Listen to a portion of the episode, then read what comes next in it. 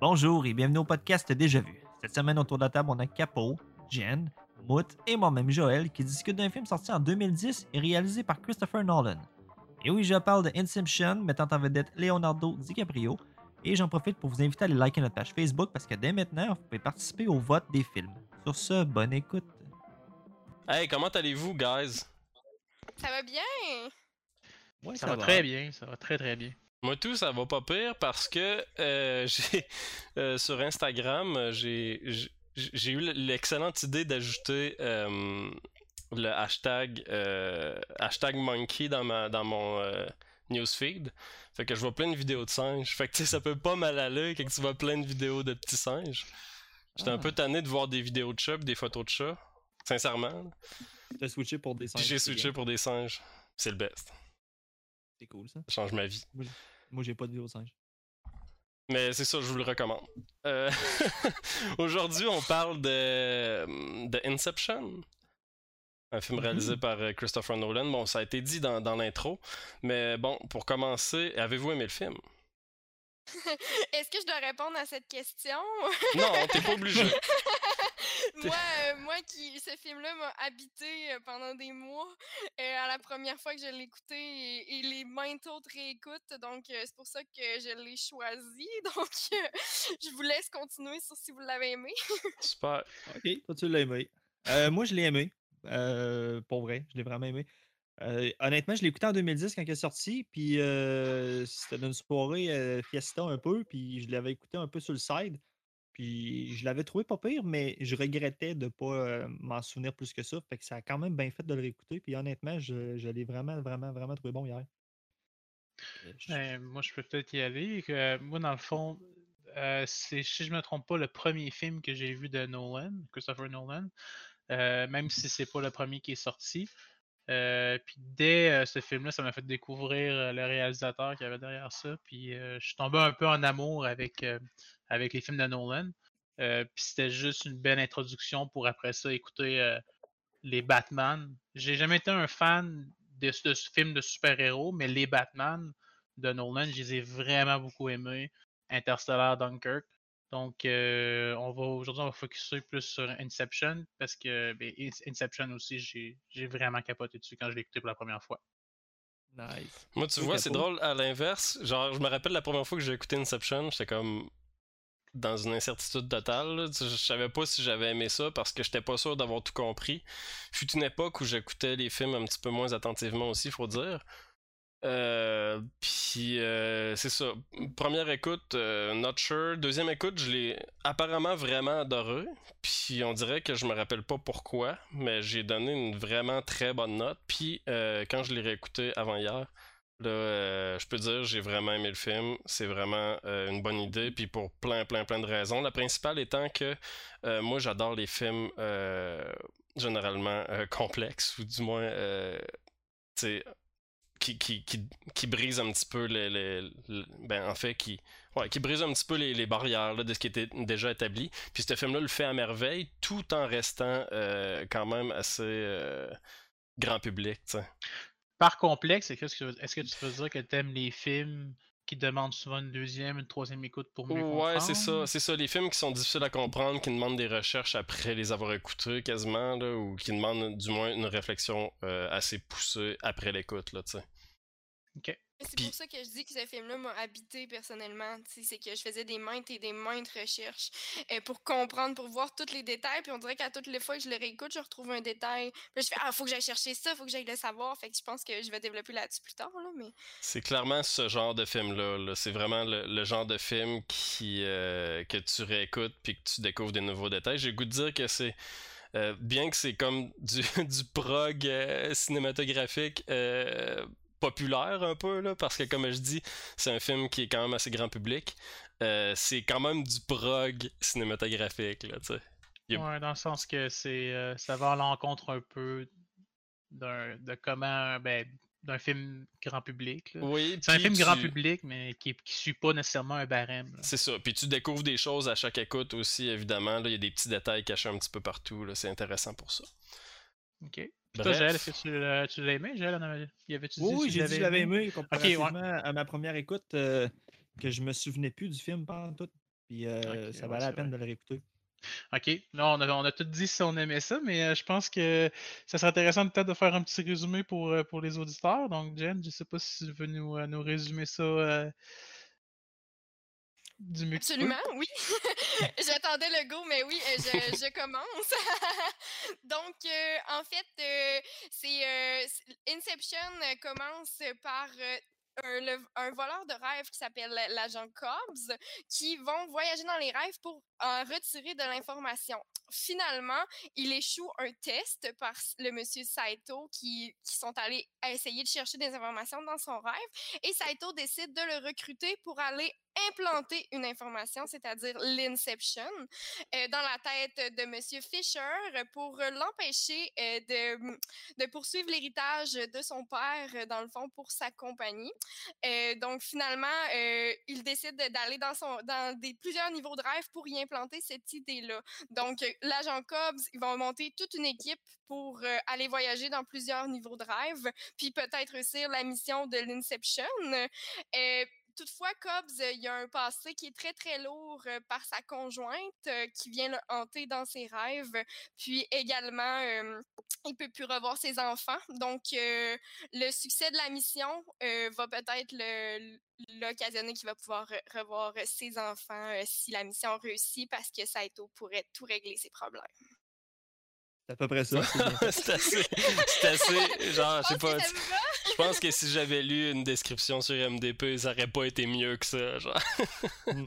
fait que. euh, euh, tu l'as écouté combien de fois euh, T'as-tu compté le nombre de fois que t'as écouté ce film-là ou. euh, Non. Non, Non. pas compté. Fait que ça dépasse. euh, ça Elle dépasse. a arrêté le- à 20. T'as arrêté de À 20 compter fois, elle a arrêté de compter. Ouais. Ouais, à 20 fois, j'ai arrêté de compter. Puis le problème, c'est que c'est 20 fois dans l'année 2017, mais dans le- Ah! Je l'écoute encore. C'est un film qui m'accompagne là, through thick and thin, là, quand ça va bien, quand ça va mal. euh, quand j'ai le goût de l'écouter, tout simplement, c'est c'est vraiment pour moi, là, c'est c'est un film très important. Puis je sais pas, là, j'y trouve quelque chose. Mais j'y trouve toujours quelque chose. C'est surtout ça. Non, c'est là, t'as dit intéressant. depuis, t'as dit depuis 2017. euh, Tu l'as découvert en 2017? Je l'avais jamais vu au cinéma. En fait, moi, euh, c'est drôle parce que, tu sais, tout le monde allait le voir au cinéma. Ça venait de sortir. Puis, tu sais, oui, c'est un peu, euh, pour plusieurs, les pre- premiers films de Nolan qu'on a vus. Puis, euh, mais j'avais vu les Batman, par contre. Mais j'étais pas allée le voir, au cinéma en 2010. Euh, J'ai tenté de l'écouter plusieurs fois quand euh, plus, plus tard, il est sorti sur Netflix. Puis, euh, j'étais trop fatiguée, je m'endormais dessus. Puis, un bon soir, je euh, puis, je n'ai pas dormi de la nuit, je l'ai réécouté. L'as écouté deux fois? Ouais. Ça, ça a commencé, ça a été une saga, puis ça a jamais fini. On est en 2021, là, c'est ça. Euh, ouais, euh, je vais peut-être faire un, un petit parallèle. euh, vous par- j'ai, toi puis euh, puis Mick, vous avez parlé beaucoup de, de, de- de- des Batman. Ben, en tout cas, du moins, c'est, c'est revenu. Puis, euh, dans le fond, je trouve ça fou parce que, euh, tu sais, moi, j'écoute vraiment pas de films de super-héros. Euh, J'en, parle quasiment dans tous les épisodes. Mais j'aime pas vraiment les, films de super-héros. Puis, les films de Batman faits par Nolan, c'est vraiment les films de super-héros que j'ai aimé, genre. C'est les seuls que je peux dire que j'ai vraiment aimé. Puis euh, je, trou- je trouve ça fou. Puis Nolan, euh, tu sais, toute sa, sa filmographie est quand même assez folle. Par contre, moi je me demande, avez-vous écouté Tenet? Oui. Je l'ai vu deux fois au cinéma. Pas encore. Pas encore, non. Ouais, ben moi non plus. hein. Il est, il est Moi, comme mal coté. Puis en tout cas, Joël, toi tu l'as vu. Tu peux-tu nous dire Ben, comment tu l'as trouvé? Euh, je vais te dire mon expérience à moi, OK? Je sais pas si les gens, ça, il y avait une expérience similaire, mais moi, je je suis allé le voir au cinéma à sa sortie, puis tu sais, le film commence, puis dès les premiers shots, puis la musique, puis la façon dont c'est filmé, tu, tu le sens que c'est Nolan, tu te dis, ah, si, ça va être bon. Puis effectivement, du début à la fin, c'est quand même un film d'action, même si à la base, je suis pas tant un, gars qui tripe ces films d'action. Le film m'a entertainé jusqu'à la fin, il y a plein d'infos euh, qui arrivent, puis t'es tout le temps, t'es tout le temps genre euh, euh, on the edge of, my seat, mettons, tout le long. Puis j'ai comme hâte à la fin du film, t'es comme Chris, c'était quand même de la bombe. Mais là, tu réécoutes ce film-là, OK? Ça, c'est ma perception à moi. Quand que tu sais depuis le début où ce que tout s'en va, puis tout ça, on dirait que j'ai comme trouvé le film plate à ce moment-là. Il a comme Ah pas ouais. réussi, genre, à me garder en haleine une deuxième fois. Puis après, en, en tout cas, j'ai vu d'autres films là, qui traitent à peu près les mêmes sujets là, sur, euh, sur le, le temps. Puis c'est pas le meilleur, ma- malheureusement, là, qui, qui se fait. Là. Fait que, tu sais, c'est un peu décevant. Moi, je, moi, je trouve que, en tout cas, je n'ai vu pas. Je n'ai pas toutes vues 100% les films de Nolan, mais je les ai presque toutes vues. Moi, je trouve que c'est son moins bon. Mais qui est quand même un bon film. C'est- Mais ok, fait que t'as aimé, euh, t'as aimé ta première écoute. Oui, C'est coup, de- coup de poing d'en face. Ok. Mais C'est ça. Deuxième, deuxième écoute, là, quand tu connais le film, quand tu sais depuis le début tu sais, où ce que tout s'en va, ben, c'est un peu décevant, je trouve. En tout cas, je sais pas comment le dire, mais ça, ça m'a pas. euh, Tu sais, normalement, un deuxième film, là, on dirait que tous les films, je les aime encore plus la deuxième fois, puis lui, ça a fait l'inverse. C'est c'est pas mal ça. Ok, bon, va falloir que j'écoute ça. Ouais. Moi Je dois aussi, j'ai une euh, en fin de semaine pour écouter ça, là, c'est pas mal. Oh. Ouais. Mais c'est pas mauvais, là. Je dis pas que c'est un navet, là, mais c'est pas son meilleur. Je dois, je dois dire que hum, la combinaison euh, Nolan et euh, Hans Zimmer au niveau de là la musicographie, là, c'est une combinaison que pour moi a été très, a été très gagnante. C'est ce qui les a réunis dans Inception, c'est ce qui les a réunis dans les Batman, Interstellar. puis dans Interstellar aussi, c'est vrai. Puis c'est rare que je vais, euh, je vais écouter par la suite une soundtrack d'un film, mais ces trois films-là, que ce soit Interstellar, les Batman ou Inception, j'ai les chansons dans mes favoris sur Spotify. C'est des, Ah ouais, des hein? chansons que je vais aller réécouter sans problème, que je trouve que, premièrement, ben, il y a des souvenirs aussi d'associés à ça, là, comme euh, euh, justement, si on veut revenir sur Inception, ben, la, la chanson de la fin, si on veut, l'espèce de build-up qu'il y a, c'est excellent. C'est. Je, je trouve qu'on dirait là, que le dernier 5 minutes du film d'Inception, c'est comme une concrétisation de toutes les layers. On, on ferme plusieurs histoires, puis on te laisse sur un, un cliffhanger qui, qui, qui en en faire des cauchemars, là, ou qui en en pas dormir. Dormir. là. Ah, euh, mais on pourrait en parler. Je pourrais en parler moi aussi. Moi, c'est le début, l'ouverture. On dirait que ça part fort à toutes les fois. Moi, l'émotion, ça, ça me vient me chercher. Puis la chanson qui joue quand ils sont en train de, de manigancer comment ils vont faire le plan, puis que hum, que, voyons, euh, Saito, il dit, bon, j'ai acheté, euh, j'ai acheté I bought the airline, puis il y a une tune qui joue à ce moment-là, puis moi, ça vient me chercher à toutes les fois également. La musique du film, si on pourrait en parler tout le long du podcast, c'est vraiment, un- c'est vraiment un masterpiece. là. Ouais. Moi, ben, je peux a- rajouter. Ah, vas-y, vas-y, Joël. Ah, ben j'allais juste dire que je suis un fier euh, propriétaire d'un vinyle de Interstellar, puis euh, éventuellement, je pense que je vais me prendre In- Inception, puis les, autres. C'est vrai que moi, tu as raison, là, sont, vraiment toutes écœurantes, là, les soundtracks. Là, euh, Ouais, ben, Zimmer. Hans Zimmer, C'est un grand compositeur, puis euh, dans ce film-là, ben, tu sais, je veux dire, il est fidèle à ça, là. C'est génial, puis c'est un des seuls compositeurs dans le cinéma qui réussit à euh, passer d'une émotion à une autre aussi aisément, là. C'est fou raide, des fois, dans des... T'as une scène d'action qui joue en parallèle d'une scène euh, plus smooth ou au ralenti, puis ça passe, là, ça, ça, ça suit vraiment ce qui se passe, là, c'est je, je trouve ça complètement malade comment il, il maîtrise ça. Puis, euh, mais tu sais, par contre, moi j'ai un, petit hic par rapport à ça. Je- Hans Zimmer, je l'adore. Je trouve que, mettons, la soundtrack de Gladiator ou euh, de. de. Voyons. Ah, euh, Pirates des Caraïbes, ces soundtracks-là sont malades mentales, puis tu sais, je les adore parce qu'ils sont dans mes goûts, mais je trouve vraiment que, mettons, euh, Inception, c'est dans ses moins bonnes, genre dans le sens où c'est pas euh, je sais pas ça m'a pas marqué musicalement c'est pas de la musique qui va qui va que je vais réécouter par la suite mais je trouve quand même que c'est masterful là, comment que ça a été euh, incorporé au film puis Ouais. ça je lui donne là, solidement. Mhm. Ben, écoute, je suis pas, je suis pas en désaccord avec ce que tu dis. Moi, je pense qu'il y a vraiment quelques chansons de la soundtrack de Inception que j'ai ciblées, mais euh, mettons, si on parle de l'œuvre de Hans Zimmer, c'est c'est pas dans son top 5. Ben, c'est pas dans son top 3 du moins. Je Mm. pense qu'il y a vraiment des meilleurs soundtracks que ça. Et euh, je, je pense que ça valait la peine de, de juste euh, noter là, que, en effet, je, je suis d'accord avec toi que c'est un grand compositeur et qui a vraiment amené beaucoup euh, Parce que un, un film, un film c'est un tout. tu On est tous d'accord là-dessus. Là. Tu peux avoir le meilleur film de l'histoire, mais euh, si tu as une mauvaise soundtrack, euh, t'auras pas le succès que tu aurais pu avoir. Non, c'est clair, là, je, c'est puis je clair. pense qu'il y avait vraiment, il y avait vraiment tous les, les ingrédients pour faire une bonne Puis recette. dans ce film-là en particulier, si la musique est un peu moins épique que je l'aurais aimé, euh, elle suit tellement bien l'action, puis elle sert tellement bien le film que genre, je peux pas m'empêcher de souligner que c'est vraiment un gros point fort là, du film. là. Avant, avant d'embarquer dans le film, je voudrais juste euh, qu'on mentionne le fait que le cast, c'est-tu un cast de la mort, man? Il y a qu'un peu. L'enfer. Sérieux, ça n'a Ouais. pas d'allure. C'est. Puis ce qui est cool, c'est que c'est la majorité des acteurs là-dedans, tu, les revois- tu les revois dans dans d'autres films de Nolan, mais il, man, il, il les prend pas pour rien. Là. Tout le monde est à leur place. Puis hey, je- on, on peut en nommer quelques-uns, là, Leonardo DiCaprio, Joseph Gordon-Levitt, puis euh, Ellen, Ellen Page. Ben là, à cette heure, euh, c'est Elliot Page. Mais Tom Hardy, man, euh, nomme-les, man, ils sont tous là. Ouais, Michael- Michael Caine. Ouais. Sérieux, ça arrête juste pas. Moi, quand je l'ai écouté avant hier, tu sais, ça faisait quand même assez longtemps que je l'avais écouté, fait que je me rappelais plus très bien de qui jouait dans ce film-là, puis tu sais, même de l'histoire en général, mais euh, le cast, pour vrai, à chaque fois qu'il y a un nouveau personnage qui rentrait, j'étais comme What? Ok, il est dans ce film-là. Ouais, ça. ça arrête juste pas, là. C'est genre un, un gros cast, là. Ce film-là a tellement dû coûter cher, là.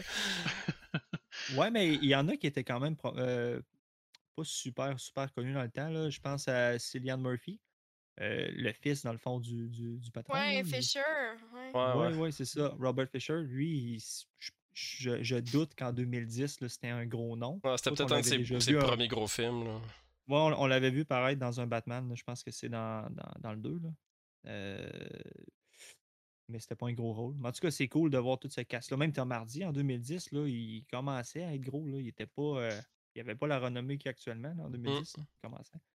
Bref, le cast, moi, hier, je capotais. Je, me souvenais plus du cast, pour vrai, à part Léo. Là. Ah, ben non seulement le Euh, cast est bon, mais euh, je veux dire, euh, les acteurs dans ce film-là se, se surpassent tous, là aussi. là. Ils sont tous Ouais, vraiment. vraiment. bons dans ce qu'ils font, là. Hum, hum. Même Marion Cotillard euh, super le bonne. personnage de Maul en tant que tel, ben tu sais, dans le fond, moi personnellement, c'est. Je pense que c'est ça aussi, là, elle s'appelle Maul, puis c'est pas Ouais. pour rien, parce qu'elle représente le mal.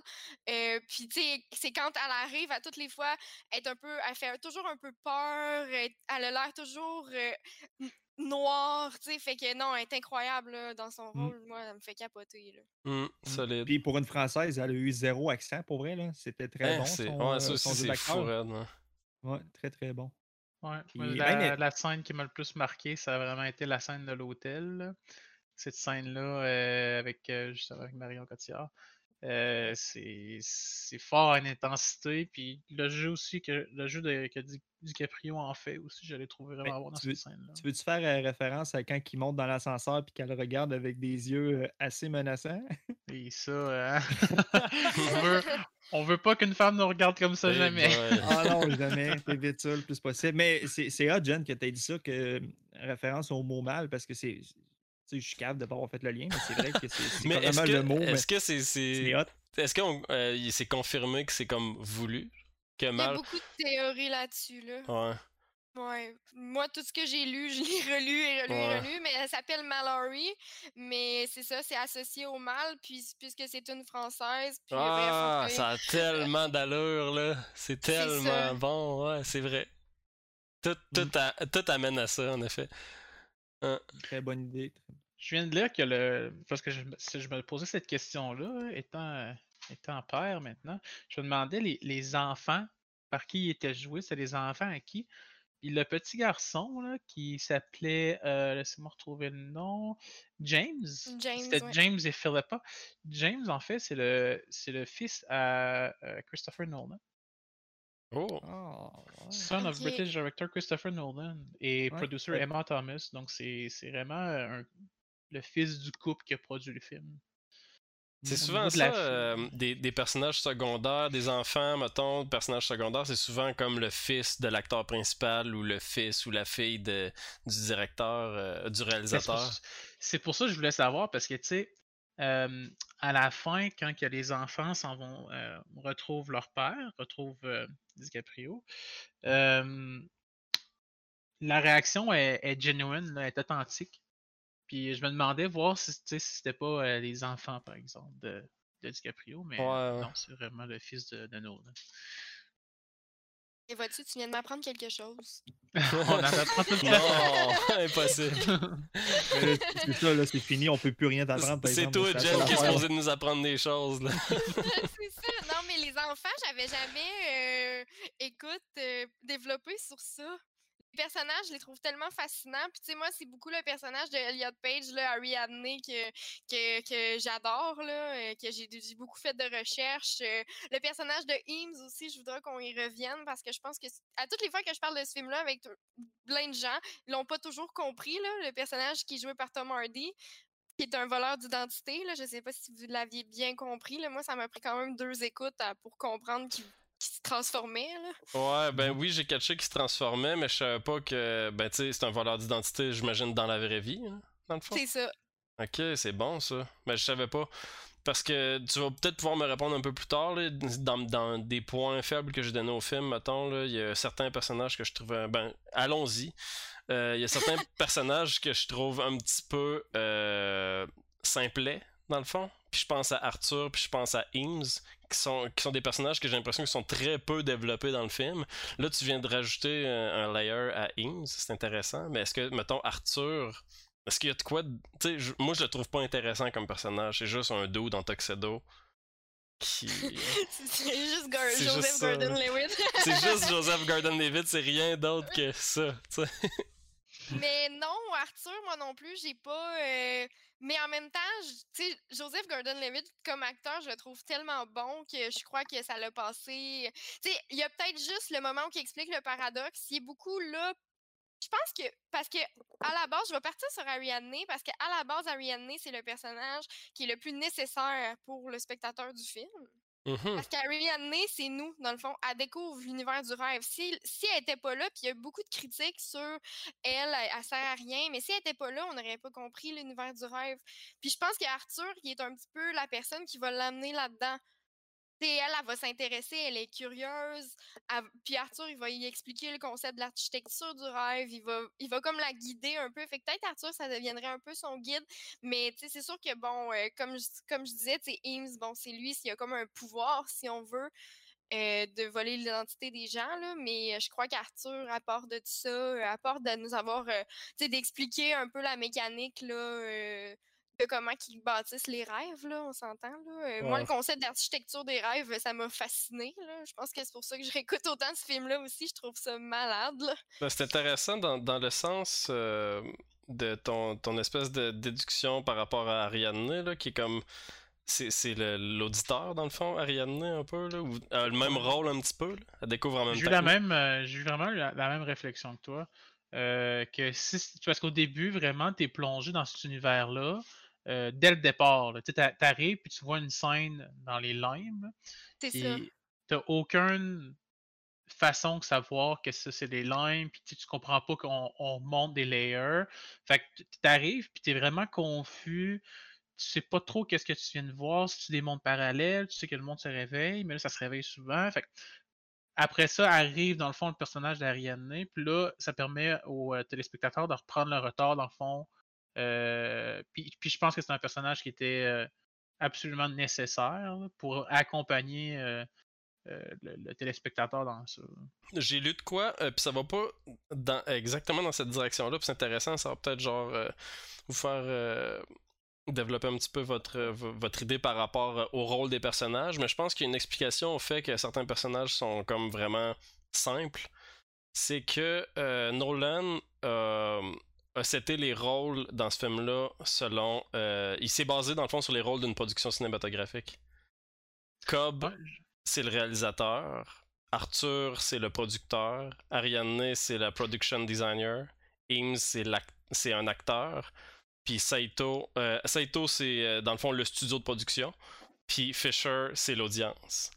Fait que ça, ça vient comme un petit peu ben, apporter d'autres choses. là. C'est pas Ariadne, dans le fond, l'audience, c'est Fisher. Genre le gars qui subit un peu euh, tout ça, puis qu'il le découvre un peu euh, tout le long du film. Là. C'est Ouais. pas fou parce qu'on est dans sa tête. Ouais, Donc, c'est ça. c'est vrai que ça fait un peu du sens. Euh, moi, Mais- ben, en fait, je tiens encore dans ma théorie parce que, tu sais, quand on voit Ariane construire le premier rêve, là, euh, que ça tourne pas très bien à cause que Maul, elle arrive, là. Euh, mais tu sais que là, c'est là qu'elle comprend là, comment designer le rêve. Puis... Mais c'est vrai que c'est pas fou ton, ta théorie là, qu'elle design justement le production designer.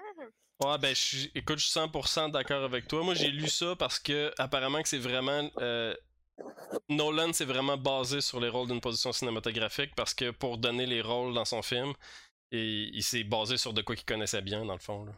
le cinéma. ouais. Je Ben, pense que le temps sur ses pattes. là. je pense qu'Ariane elle l'accompagne plus. Je, cons- je maintiens mon point, malgré qu'est-ce que tu as apporté Ouais, comme ouais, ouais. information. là.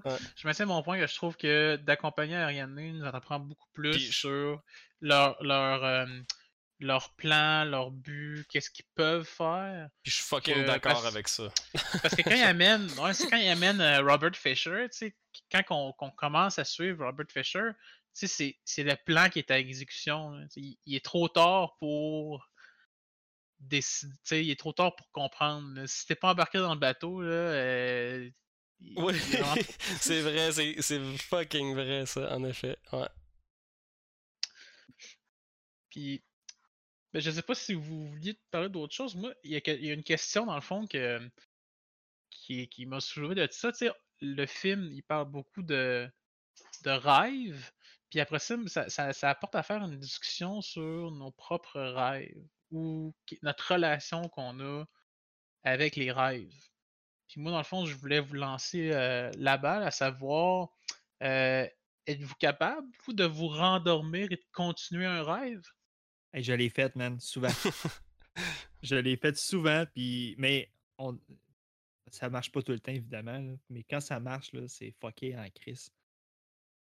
Je suis seul ou. j'ai euh, aucun, aucun contrôle sur mes rêves, pour vrai. Je suis comme. Mais je je les contrôle pas. là, des fois, je me lève un peu, puis là, je suis comme. Ah, c'était fou comme rêve. Puis là, j'y repense, j'y repense, puis on dirait que je suis capable de le continuer. Mais Ouais. ça arrive pas souvent, mais ça m'est déjà arrivé.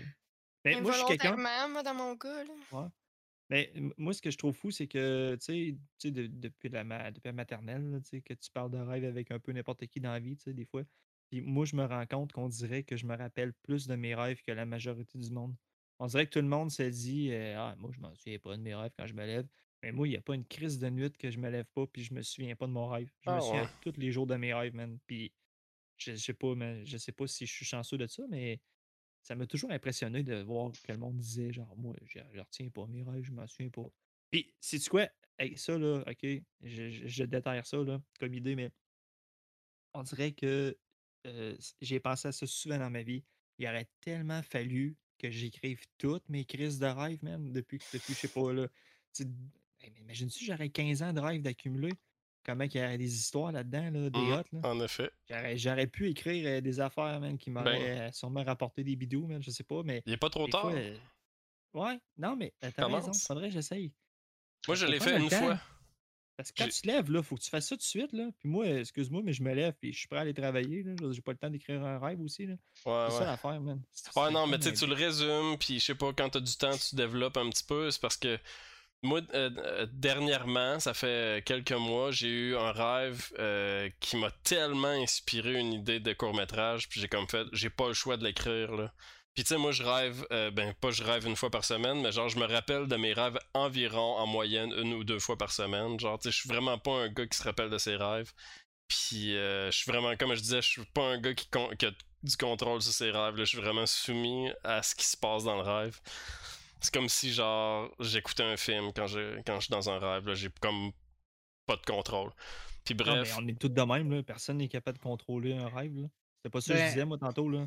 Moi, je le contrôle pas, mais comment dirais-je? Je suis capable, mettons, des fois, où je suis capable de prédire qu'est-ce qui va se passer, ou c'est comme une espèce de déjà-vu, si on veut. ouais, là. ben, tu sais, quand tu sais que t'es dans un rêve, tu. euh, tu sais, il y a beaucoup de monde qui disent quand tu sais que t'es dans un rêve, t'es libre, tu peux faire ce que tu veux. genre.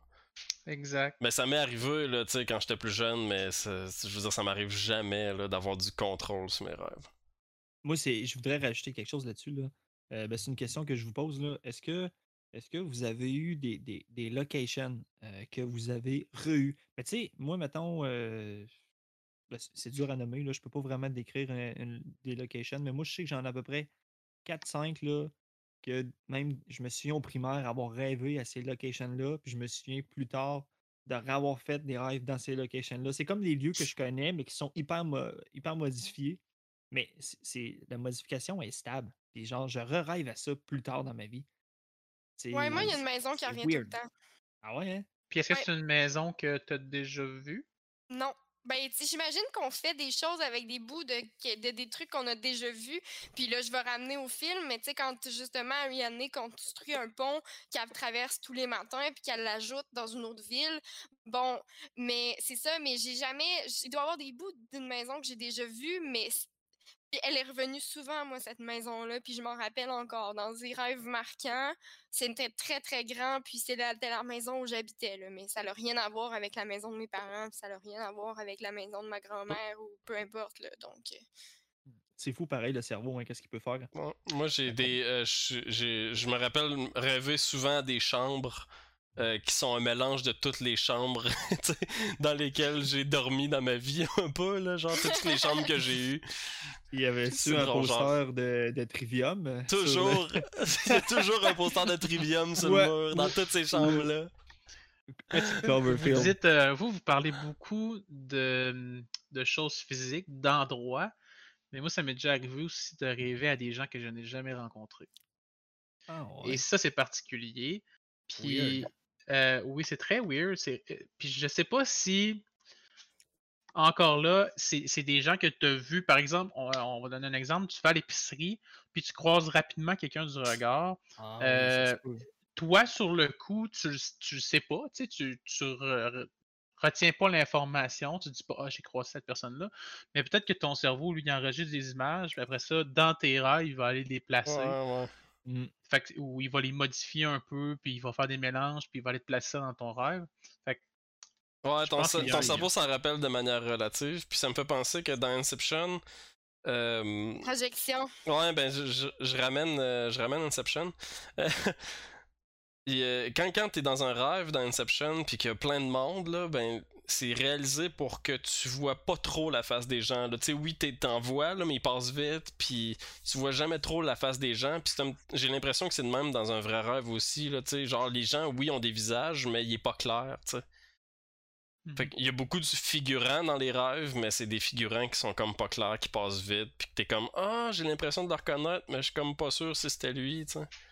Oui, oui, puis non. Je sais pas si tu te souviens, euh, ben, Capo, euh, au- ben, même euh, Mout aussi, là, au secondaire, on allait euh, à la même école. Tu sais, on, on était quand même une, une très, très grosse gang là, qui s'était tout le temps à la même place, genre une trentaine. Puis, Mhm. tu sais, ça m'est déjà arrivé là, de rêver que j'étais là. Puis, tu sais, ça faisait dans mon rêve 30 figurants que je connaissais leur face.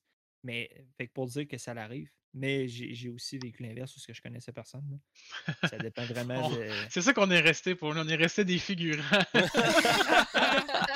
Ah. Hey, mais a- a- avant, de, avant de rentrer dans les rêves, dans le fond, Capot, tu avais l'air d'avoir parti le, le segment des points négatifs. Tantôt, tu as dit Ah, allons-y. ben écoute, allons-y, c'était juste, euh, j'avais le goût de parler d'un point négatif en particulier. Si vous voulez dire des choses que vous avez pas aimé du film, allez-y, là. Ouais, ben, je sais pas si c'est trop tôt, mais j'aurais pu en énumérer un, là, parce que j'ai- pas pris de notes, j'ai pas fait mes devoirs, mais Mais si tu veux qu'on garde un, un certain ordre, j'ai encore un point positif à apporter. ben, le, le certain ordre, c'est que je vais parler d'une scène euh, qu'on est vraiment pas ça, rendu, là. C'est ça, C'est correct, c'est euh, ça, c'est ton non, ordre. non, non, justement, l'ordre l'ordre ne fait pas, man. Je vais parler de mon point négatif plus tard. Vas-y, Euh, parce que c'est- parce que c'est vers la fin du film, j'en parlerai pas tout de suite. c'est good. Vas-y, vas-y. Non, mais qu'est-ce que t'allais dire, là? Mon point négatif? Ouais, ben tu peux le dire, là.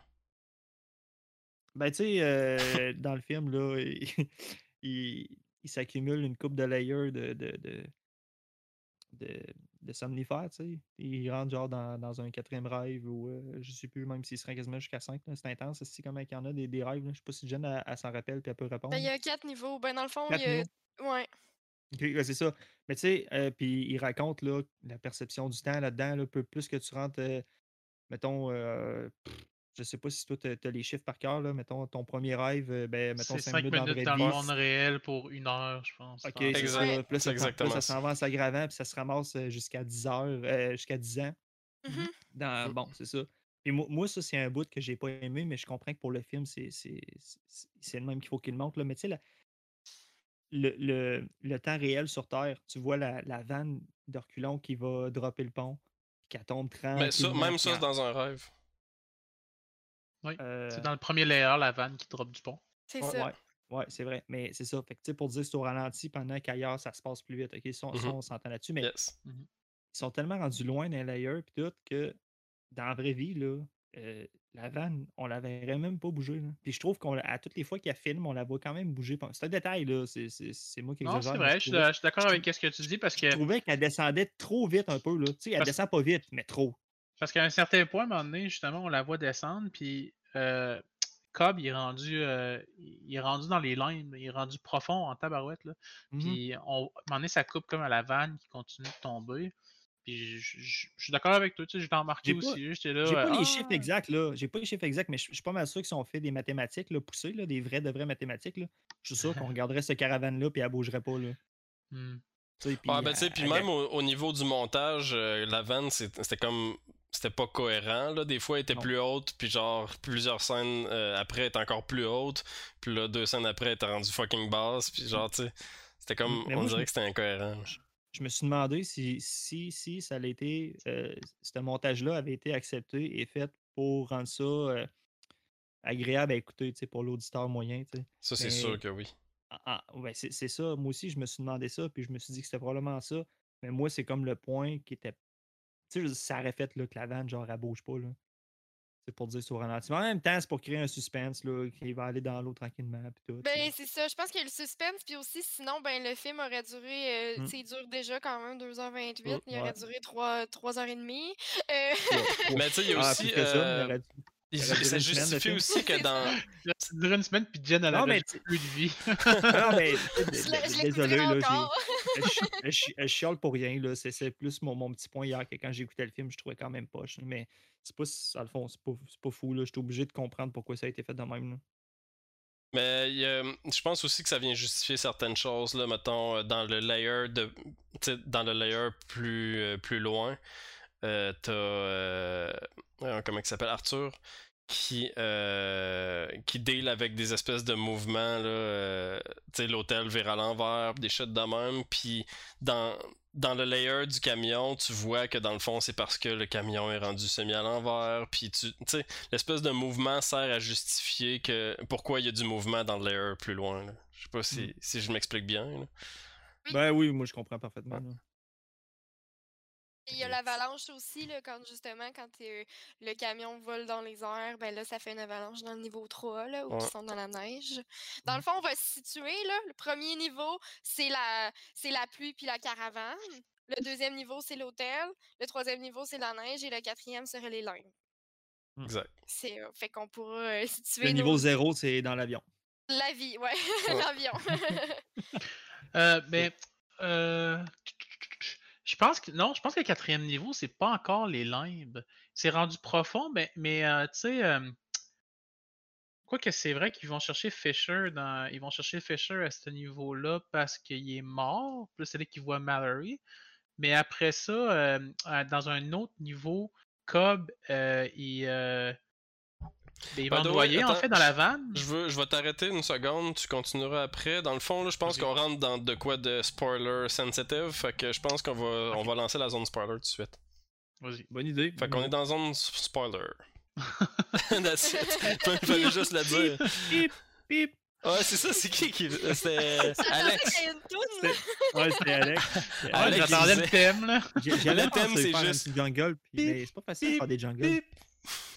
Quelque chose d'autre que votre bip bip bip. Mais C'est rendu là, fait jouer un faux micro-ondes, mais une seconde, puis ça va Ouais. être.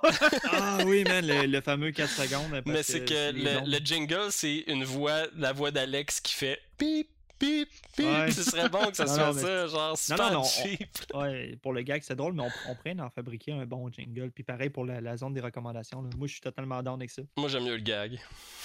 Euh, ok, allons-y. Spoiler zone. Bip, bip, bip.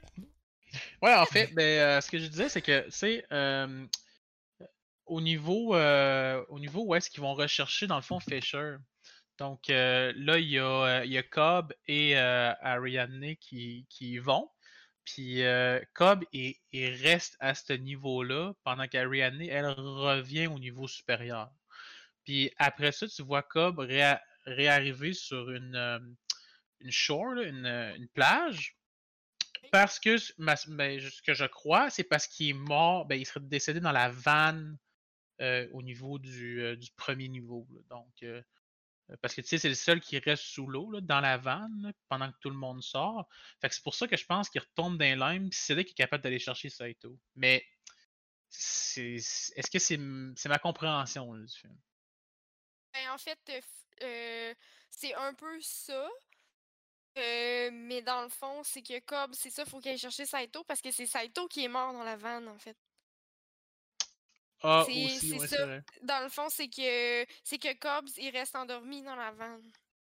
Est-ce qu'il est mort? Ça, c'est une bonne question. Ouais, mais c'est ça, c'est- ça fait partie des affaires qui sont pas. euh, ça fait partie des affaires qui sont pas expliquées, puis que justement, c'est pour ça que la fin du film est un peu un genre de cliffhanger de est-ce que euh, il est dans un rêve ou pas? C'est est-ce qu'il est dans le limbo parce qu'il s'est jamais réveillé puis il est mort, ou est-ce que euh, tu sais, est-ce qu'il est, il est dans, la, dans le vrai monde là, dans le fond? Mais là, on va en parler de toute façon de la fin du film, la fameuse fin du film. Je pense que ça, c'est la, la chose qui a plus fait parler l'Internet en 2010. Mais, mais tu sais, en même temps, Christopher Nolan l'a dit, il n'y a pas de fin au film. Ouais. Vous faites votre propre fin, je suppose. ça, devrait fait que moi, ça, moi qui vis dans un monde de licorne, c'est sûr que moi, je me dis qu'il est allé retrouver ses enfants puis qu'ils ont réussi la mission. C'est sûr que oui, c'est sûr. Ah, il n'y a pas de fin au film. Fait que, tu sais. Ah oui, il y en a une, man. Ah oui, il y en a une. Ouais, ben Ouais, moi, moi, je j'aime. je suis pas mal persuadé qu'il y en a une, mais. euh, Ah, il y en ben, a une. Je te, je te laisse y aller, Mout. Ben, moi, je dirais que je suis d'accord avec la vision engine. là. Je suis d'accord que c'est- beau, de beau de penser qu'il a, réussi à. Ça a été un succès, tout ça, puis qu'il a réussi à retrouver ses enfants. C'est ce que tu penses, euh, tu penses que c'est ça la fin? Moi, je pense qu'à la fin, la toupie devrait tomber. Ah ouais! C'est sûr Moi, je oui, pense que la toupie, elle tombe pas. La toupie, elle tombe, puis le film coupe quand elle est en train de commencer à tomber, de un. Puis de deux, il y a une autre analyse qui a été faite. Toi, je sais que tu me dis que tu n'as pas checké les analyses, Capo. Non, mais ça, c'est pour, été- pour semer le doute, là.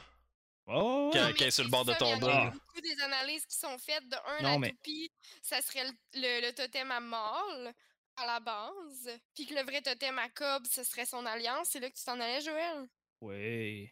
Voilà. Ah oui, c'est vrai, c'est vrai, parce que j'avais oublié ça, mais quand j'ai fait ma première écoute, quand j'ai fait ma première écoute, euh, il y a plusieurs années, la théorie de l'alliance, je m'en souviens, là, c'est que Ça, J'ai déjà on entendu. voit, ouais, c'est que à- dans les niveaux de rêve, il y a son alliance, puis dans le vrai, il l'a pas, ou l'inverse? Exactement. ça. Il y, a Ok. son- il, y a, il y a sa bague juste quand il rêve. Puis le- à la fin, quand il s'en va ses enfants, il n'y a pas sa bague. Puis la toupie était en train de tomber, puis ça, ça a coupé là. Fait que Chris, ça peut pas être autre chose que, que, que la vérité. Là. Ouais, il y, a des- il y a des bonnes chances que ce soit ça. Moi, j'ai un- j'ai une petite déduction par rapport à, à, à ça. Euh, moi, je pense que. Euh, attends un petit peu. là. J'essaie de mettre de l'ordre là-dedans. Euh, pense que le moment clé pour moi qui dit, qui dit clairement qu'ils sont dans un rêve, puis non seulement à la fin, mais depuis le tout début du film, c'est quand Mal dit à Dom euh, qu'il voudrait vivre vieux ensemble, puis que Dom répond c'est arrivé. Puis qu'on a des images d'eux aînés qui se tiennent la main. En effet, ça aussi, euh, j'ai pas compris euh, tout à fait ce moment-là. Euh, Est-ce qu'ils ont vécu vieux ensemble, puis après ça, sont revenus d'un niveau? Ben moi je pense Euh. qu'ils sont vieux tout, tout le long du film, mais qu'on on voit juste pas ce layer-là. Là, tu sais. on voit pas le monde réel dans le film, on voit juste un rêve. Dans un rêve, dans Ouais. un rêve, dans le fond. Puis euh, lui, dans le fond, il est juste dans un rêve pendant qu'il est vieux. Là, tu sais. Ben Je moi, ce que je rajouterais à ça, c'est plus que quand on les voit vieux, c'est parce que dans le fond, ce qui a brisé Maul, c'est que lui puis Cobbs, ils jouaient à aller dans les layers de rêve, puis ils s'amusaient. Là, au début, ils s'éclataient, ils trouvaient ça super. Ils se prenaient pour des dieux, ils se sont ramassés dans les limbes, ils ont construit des choses, puis les, les minutes passaient comme des années, donc ils ont vécu 50 ans dans les limbes. C'est pour 50, ça- j'aurais pensé 40. c'est Ah, 50 ans 40, qu'ils ont 50, vécu dans les limbes. Donc, après ça, ils se sont fait écraser par le train pour revenir. Mais lui, Cobbs, c'est ce qu'il a dit dans le fond. C'est Cobbs, il a, il a fait l'Inception pour la première fois à Mal involontairement. Ce qu'il a dit, il faut qu'on s'en aille, ce, ce monde-là n'est pas réel. Et Mhm. Elle, quand elle s'est réveillée de, dans les limbes après 50 ans, là, elle est devenue, avec l'implantation de l'idée que le monde n'était pas réel, donc là, elle s'est suicidée. Ah, ça de que, ça son, aussi. son- son 50 ans qu'il a fait avec, avec euh, sa blonde, c'était un genre de 5 minutes dans la vraie vie. C'est ça. Hey Jen, t'es bonne? Je pense que tu viens de convaincre Capo de, de tomber vers notre côté. Non, non, mais attends, non, non. Il tient son bout. J'ai j'ai pas été convaincu parce que. mon affaire, parce Non, que non, là, mais- Après ça, j'ai le goût d'aller le réécouter puis de me dire dans cette lignée-là. Mais. Mais je pense que c'est ça. Je, pense que les deux sont très possibles. Puis tu sais, c'est ça, tant que j'aurai pas de comme de contre-preuve à ce que moi j'ai sorti. là. Parce que tu sais, y a pas de. Est-ce que c'est c'est vraiment arrivé, cette espèce de, de shot-là, euh, où on les voit, ou est-ce que c'est justement un rêve qui, qui a duré trop longtemps? là, on peut se poser la question, là, ben, Your, Your, on- your on- guess is good as mine. on n'aura pas, ça, on n'aura pas de réponse à ça. Là. C'est c'est les deux. C'est arrivé puis ça a duré 50 ans. Dans un rêve de 5 minutes. C'est facile, là. Je sais pas. euh, En tout cas, man, moi, moi hier, euh, j'ai écouté le film, là, puis euh, j'avais de la peine pour ceux-là qui sont cassés de bicycle. là. C'est quand même pas si top que ça, là. Dude! Euh, le podcast qui se met l'internet à dos. Ouais, c'est ça. C'est ça. Mais moi, personnellement, quand je le fais écouter à des amis qui l'ont jamais vu, que je leur dis, ah, t'écouteras ça en fin de semaine avec ton chum parce qu'il y a encore du monde qui l'ont jamais vu ou zéro fois, ben, ils ont pas compris, là. Il y, a des, il y a beaucoup de bouts, il y a beaucoup de détails. Puis, tu sais, je parle pas des petits détails que moi, je remarque parce que, parce que j'aime ça, chercher ça, là, tu sais. Je cherche des détails dans tous les films que je vois, puis je tripe à faire ça. Mais je te parle de des, des détails qui sont quand même importants à la compréhension. Ben, honnêtement, la première écoute, euh, pour que tu, puisses comprendre tout ça au complet, c'est tough. là. Moi, au début, le premier niveau de rêve, le moment où c'est Eames qui est Browning, quand ils se font kidnapper, j'avais pas compris, là. Je l'ai compris à la deuxième écoute. Mhm. Puis, Ah, Eames, euh, vu que c'est un voleur d'identité, il vole, les, il, il vole les identités du monde d'un rêve, il se fait passer pour Browning. Ok, c'est pour ça qu'il est arrivé subitement de même, lui. Tu sais, euh, faut y penser. C'est vraiment une super bonne euh, explication. Puis, tu sais, moi, j'avais catché que c'était Eames qui, qui se transformait, mais j'étais comme, pourquoi lui, il peut se transformer, puis les autres, non, c'est quoi ça? Puis c'est parce que c'est ça, lui. euh, Ok, mais c'est bon, c'est une petite bonne explication. J'aime ça. Ben, il faut qu'elle explique bien. Elle le vit, Il 33 faut. J'ai Ok. j'ai- j'ai l'écrit, mais j'ai rien compris, tu sais. Non, c'est ça. Hum, Ça fait 20 écoutes, puis à chaque fois, ça endort. Mais elle va l'écouter, elle va le faire, elle va le finir. Mais, mais ben, là, les Jen, deux premières fois, c'était ça, là. C'était carrément Ben, ça. Il je faut que je l'écoute. Inception, tout le monde m'en parle. Ben, en fait, euh, moi, en 2012, j'avais un copain à cette époque-là, puis c'était un de ses films préférés. Il l'avait acheté en DVD, puis il m'avait dit Hey, on l'écoute. Je me suis endormie dessus. Depuis ce temps-là, j'avais essayé de le réécouter deux, trois fois, puis je me suis toujours endormie dessus. C'était comme rendu une joke, tu sais. Puis, Colin, quand je l'ai écouté, par exemple, au complet, j'en ai pas dormi. J'ai perdu toute envie de me coucher. Mais sérieux, quand je l'ai écouté avant hier, euh, sérieusement, c'est vraiment comme si je l'avais jamais écouté. Puis tu sais, je suis sûr de l'avoir écouté à peu près au moins deux fois avant. Puis c'est comme si je l'avais jamais écouté. Je me rappelais juste des, des moments clés, genre euh, quand ils sont dans la neige, euh, quand l'hôtel tourne. euh, je me rappelais juste des gros moments clés, mais pour vrai, c'était vraiment comme si j'écoutais un film pour la première fois. Mm. Puis c'est quand même spécial d'avoir écouté un film deux fois, puis d'avoir l'impression de le voir pour la première fois. Ça m'arrive comme vraiment jamais. Là. Mais tu sais, euh, ce que Jen, tu dis par rapport à s'endormir sur le film, je, je pense qu'il y, a- il y a beaucoup de gens aussi, si on reste dans, la, dans les films de Nolan, il y a beaucoup de gens qui, qui souffrent du même fléau, du même problème avec Interstellar. Tu sais, Interstellar, c'est un film qui est, euh, qui est quand même assez long, qui a un long build-up, si on veut, mais euh, que- qui est excellent, selon moi. C'est dans mon Ben top Honnêtement. Interstellar, mon top 2, mon top 3, là, facile. Hey, tu nous spoil ça? Ah, c'est- ah, fallait. C'est secret, là, les top 5, c'est secret? non, mais ok, mais j'ai écouté comme 10 films.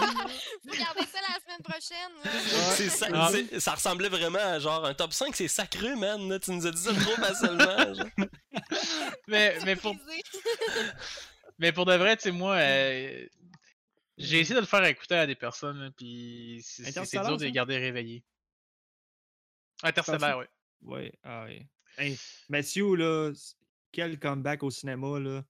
Il était. euh, wow. Quelle performance. c'est un, hein. c'est un wow aussi interstellaire. Ben moi, en fait, je vous avouerais qu'Interstellaire, c'est un peu. euh, ben, pas une incompréhension, parce que je le comprends, le film, là. Je peux dire, j'en viens à bout. Mais quand même, ça de- je trouve que ça demande beaucoup plus qu'I- qu'Inception. Puis on en parlait l'autre jour avec David. Puis lui, il a l'air à l'avoir étudié. Puis je serais vraiment intéressée, le moi, de jaser avec pour qu'il puisse m'expliquer les, les détails qui me manquent. Parce que ça demande beaucoup plus de connaissances interstellaires Mhm. que Inception, je veux dire, à la base. je suis- je suis totalement in de faire un podcast euh, éventuellement sur Interstellar. Ben ouais. Parce que moi aussi, c'est un des films, euh, je te mentirais pas, je l'ai écouté euh, au moins dix fois.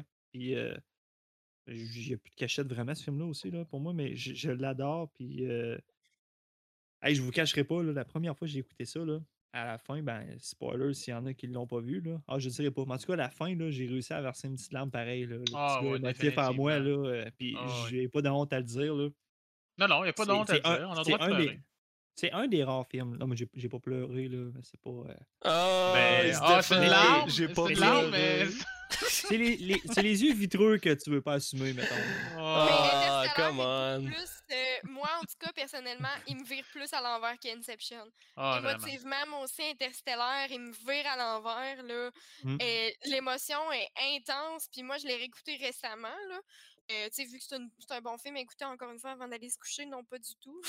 Devient- c'est tellement intense. Pourquoi j'écoute des Nolan avant d'aller me coucher, tu sais? mean Ouais. Girl, ça me tenterait pas, non?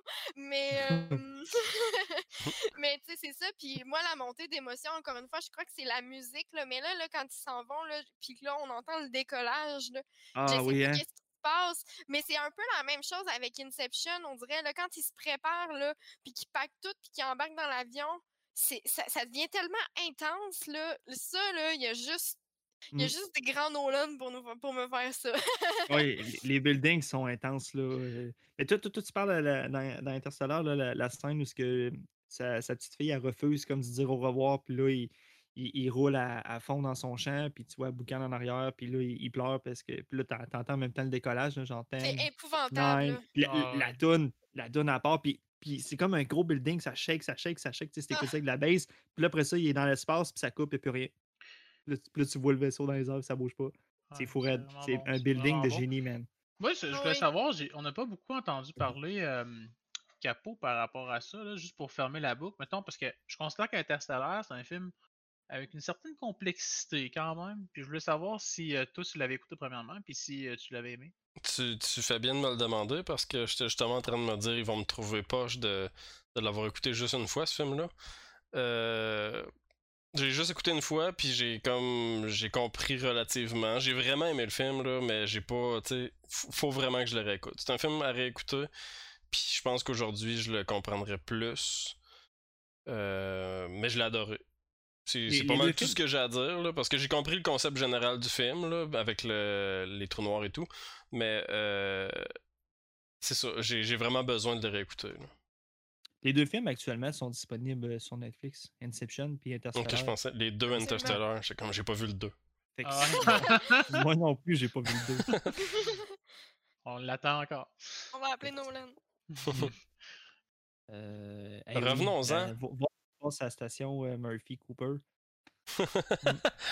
ok. Hey, Ah, je- ok, je ouais. ris- je ris à ce fuck, mais c'est parce que j'ai fait un lien qui est comme externe au film. Ouais, avec, avec, euh, Murphy Cooper. dude, Ouais, c'est ça. Ouais. Mais c'est quand même drôle, hein, parce que euh, le film est sorti en 2014, mais lui, il a commencé à faire des vidéos sur Facebook en 2013. Ouais, c'est ça, c'est fou pareil. Fait je sais pas s'il a été sur IMDB, checker c'était quoi le Ben non, non, non, il a du vu tout. Il l'a pris, ou Il y en avait probablement nom. aucune espèce d'idée. Ah, peut-être pas, man. Drôle d'adon, c'est un nom épique. Bref, vas-y, Vraiment. je t'ai coupé. Ben, j'en reviens à Inception. Mhm. J'ai un point euh, que j'ai aimé du film. C'est, on retourne au début du film, là. on était rendu à la fin, mais moi je retourne au début. Euh, je trouve que le film explique des, des concepts assez complexes de manière genre absolument seamless. Je trouve que, je trouve que c'est hyper efficace comment c'est amené un petit peu dans le film. Puis j'ai le goût de comparer un petit peu un tutoriel de jeu vidéo qui t'amène les choses euh, au travers du gameplay et non pas genre entre les 10 ans directement. Je pense mm. euh, à comment il t'explique euh, pourquoi cette machine-là existe, la machine qui permet d'aller dans les rêves. Là. Il t'explique que... que tu peux rien faire, genre. T'as pas parlé à quelqu'un. c'est ça, c'est ça, exact. Il t'explique à la machine. Pas sauté au début, ouais. Ah. c'est... une bonne. Non, mais ça, ça, ça illustre très bien, pour vrai. Mais euh, c'est fait que la machine euh, qui a été inventée dans le fond initialement pour entraîner les soldats parce que comme tu peux pas mourir euh, ben quand, si tu meurs ben tu te réveilles puis puis tu ressens vraiment la, la douleur ben c'est ça. Ça explique pourquoi les blessures dans les rêves tu les ressens vraiment là, sais. Puis c'est ça, c'est vraiment cool, c'est vraiment amené comme subtilement, puis c'est full logique, puis tout ce que dans ce film-là est vraiment amené logiquement, puis c'est ça, j'ai trouvé ça super smooth, là, super bien amené. comme quand Mal, ben pas, pas Mal, excusez-moi, Ariane arrive puis que justement il explique comment il fait le labyrinthe.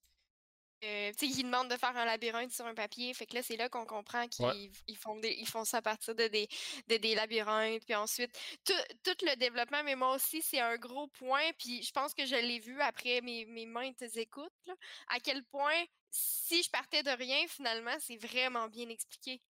C'est ça c'est vraiment bien expliqué pour qu'on comprenne l'univers dans lequel on est amené, qui ressemble sensiblement au nôtre. C'est pas de la grosse science-fiction, c'est de la science-fiction quand même, mais qu'on comprenne dans quel type d'univers on s'en va, puis comment ils bâtissent les rêves, puis c'est vraiment c'est ça, c'est vraiment amené de façon facile. Puis justement, tu disais là, pour euh, la douleur, là, ben moi je me rappelle la grande quote légendaire là, de Maul qui arrive, Pains in the mind. Ouais, exact.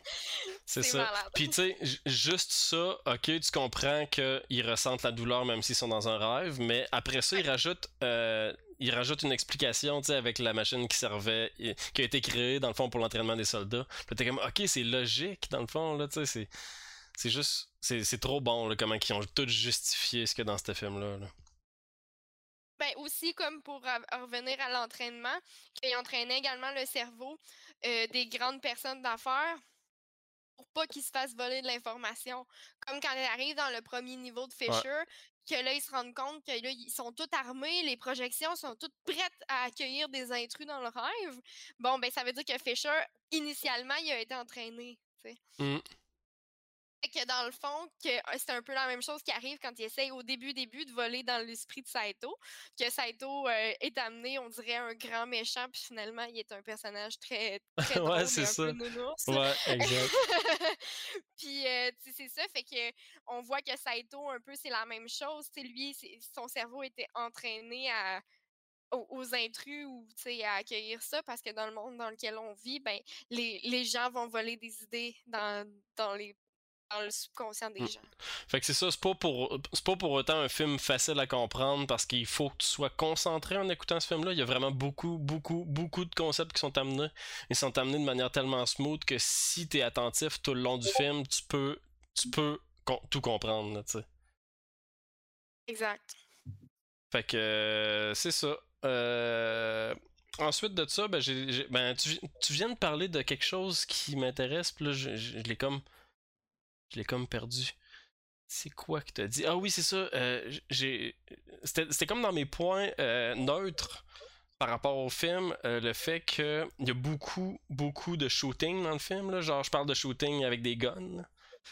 Ça fait quasiment penser à James Bond. Puis je suis comme, pourquoi il y a autant d'action euh, mindless dans ce film-là. Puis j'avais l'impression que c'était difficile de le justifier, sauf en, se disant que ok, il y a beaucoup d'action parce que c'est euh, pour plaire à plus de gens, puis euh, faire un film plus grand public malgré le fait que c'est un film complexe.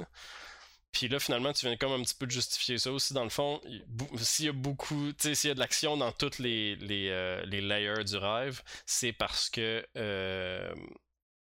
il était entraîné dans le fond Fisher. C'est ça. C'est ça que tu me dis. Ben oui, c'est ça. Puis dans le fond, c'est parce que ça en même temps, quand on y pense, c'est un peu un build-up. Parce qu'au début, Hobbs et Ariadne prennent un café à Paris, dans un, dans un café pour l'initier au shared dreaming. OK, on prend, on fait un rêve à deux, on prend un café, c'est tranquille. Après ça, Ariane à chamboule tout le rêve à Cobbs, les projections commencent à donner des coups. Ils arrivent là, ils sont un peu agressifs, ils poussent. Puis bon, le mort arrive avec son couteau, foutre le bordel. Mais tu sais, euh, après ça, dans un esprit qui est entraîné, on se rend compte que là, les projections, ils sont agressives dès que l'univers est chamboulé, puis dans le fond, ce qui arrive, c'est que Cobb, il se contrôle pas. Fait que finalement, dès que le train débarque en plein milieu du premier layer, ben là, les projections sont en mode attaque. Là, dans ouais, le que l'univers du mmh. rêve est chamboulé par quelque chose. Il y a un, il y a un intrus quelque part qui essaie. C'est pas juste le subconscient à Fisher là, qui est là-dedans. Là. Puis à cause que Fisher est entraîné, ben en plus, il y a beaucoup de monde avec des guns. c'est genre. moi, à la base, c'est comme. Pourquoi dans toutes les layers de rêve, il y a du monde avec des guns? Puis pourquoi ils sont obligés de se tirer tout le temps? Genre, mais c'est ça. C'est tout est. Encore une fois, tout est super bien justifié. Fait que merci de l'explication. Euh, moi, je pensais que c'était juste genre, tu sais, pour rendre le film dynamique, puis le rendre plus euh, le fun à regarder. Puis, tu sais, oui, essentiellement, c'est sûr qu'il y a ça, mais ils l'ont super bien justifié avec, euh, avec les ben, concepts que tu viens de dire. Ça, c'est Nolan, là. Il a le don de retomber sur ses pattes, là, comme genre, peu importe. Peu importe l'espèce d'affaire à laquelle tu penses. Moi, c'est ça que je trouve aussi à ce film-là à toutes les fois, je, je la trouve pas l'affaire, j'essaie de la chercher, mais à toutes les fois, il y a une théorie pour quelque chose qui fait que Nolan, ben c'est ça, il retombe encore sur ses pattes puis nous ramène. Nolan, c'est un chat. c'est ça.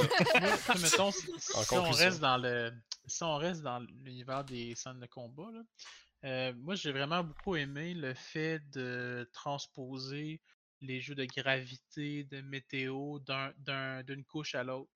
Par exemple, quand, euh, quand il y a de la scène de combat dans l'hôtel, avec les jeux de gravité à cause justement de ce qui se passe dans la vanne, dans le layer supérieur, ben, j'ai vraiment aimé ça, tu sais, euh, le fait d'apporter ça, ou quand par exemple ils reçoivent de l'eau dans le visage, puis que là, ils sont dans, au bord de l'hôtel. Ouais, ça impacte le rêve, là. Ouais, puis, tu sais, en réalité, ils ont bâti vraiment le film sur des, choses qui sont, euh, qui sont réelles, qui sont véridiques. Tu sais, quand on, quand on pense au kick, euh, combien de fois, mettons, ça vous est arrivé d'être sur le bord de vous endormir, puis d'avoir l'impression de tomber, puis de vous réveiller tout de suite? vous êtes comme dans un, dans un semi-sommeil. Ben, en fait, ça arrive toujours quand tu essaies de dormir à l'école, ça. Ouais, ouais, aussi. Mais c'est ça, fait que, tu sais, c'est un... De, de, là vient le kick un peu, de dire, OK, ça te réveille parce que tu as l'impression de tomber. puis aussi, par exemple, si vous faites.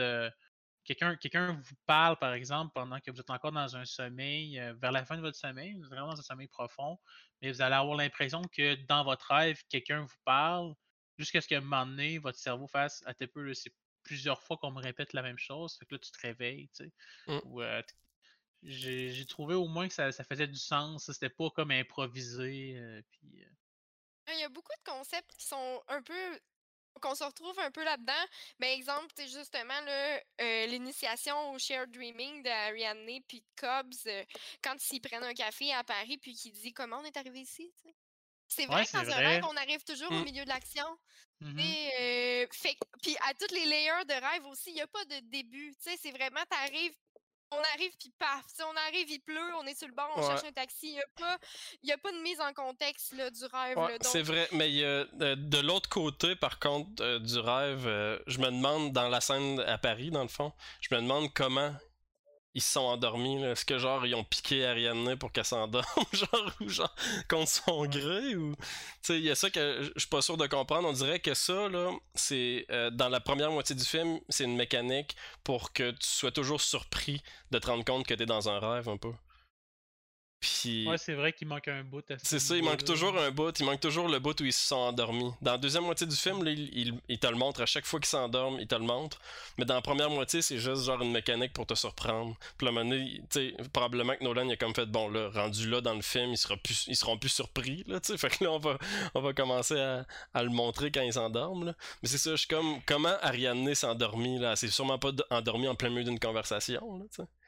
Non, ben, tu sais, au début, ils montent les, quand ils montent les labyrinthes, ils font des labyrinthes, puis tu vois Arthur placer les chaises. Mmh Donc, d'après moi, il y a eu quelque chose. Là, c'est sûr que bon, c'est une théorie, là, tu sais. Mais d'après moi, il a expliqué les rêves. Tu sais, il a dit c'est pas totalement légal. Elle fait Ah ouais, tu sais. Puis là, ils font des labyrinthes. Puis là, après ça, on se ramasse dans le rêve. Mais pendant ce temps-là, Arthur place les chaises. Donc j'imagine qu'il lui a expliqué, là, tu sais.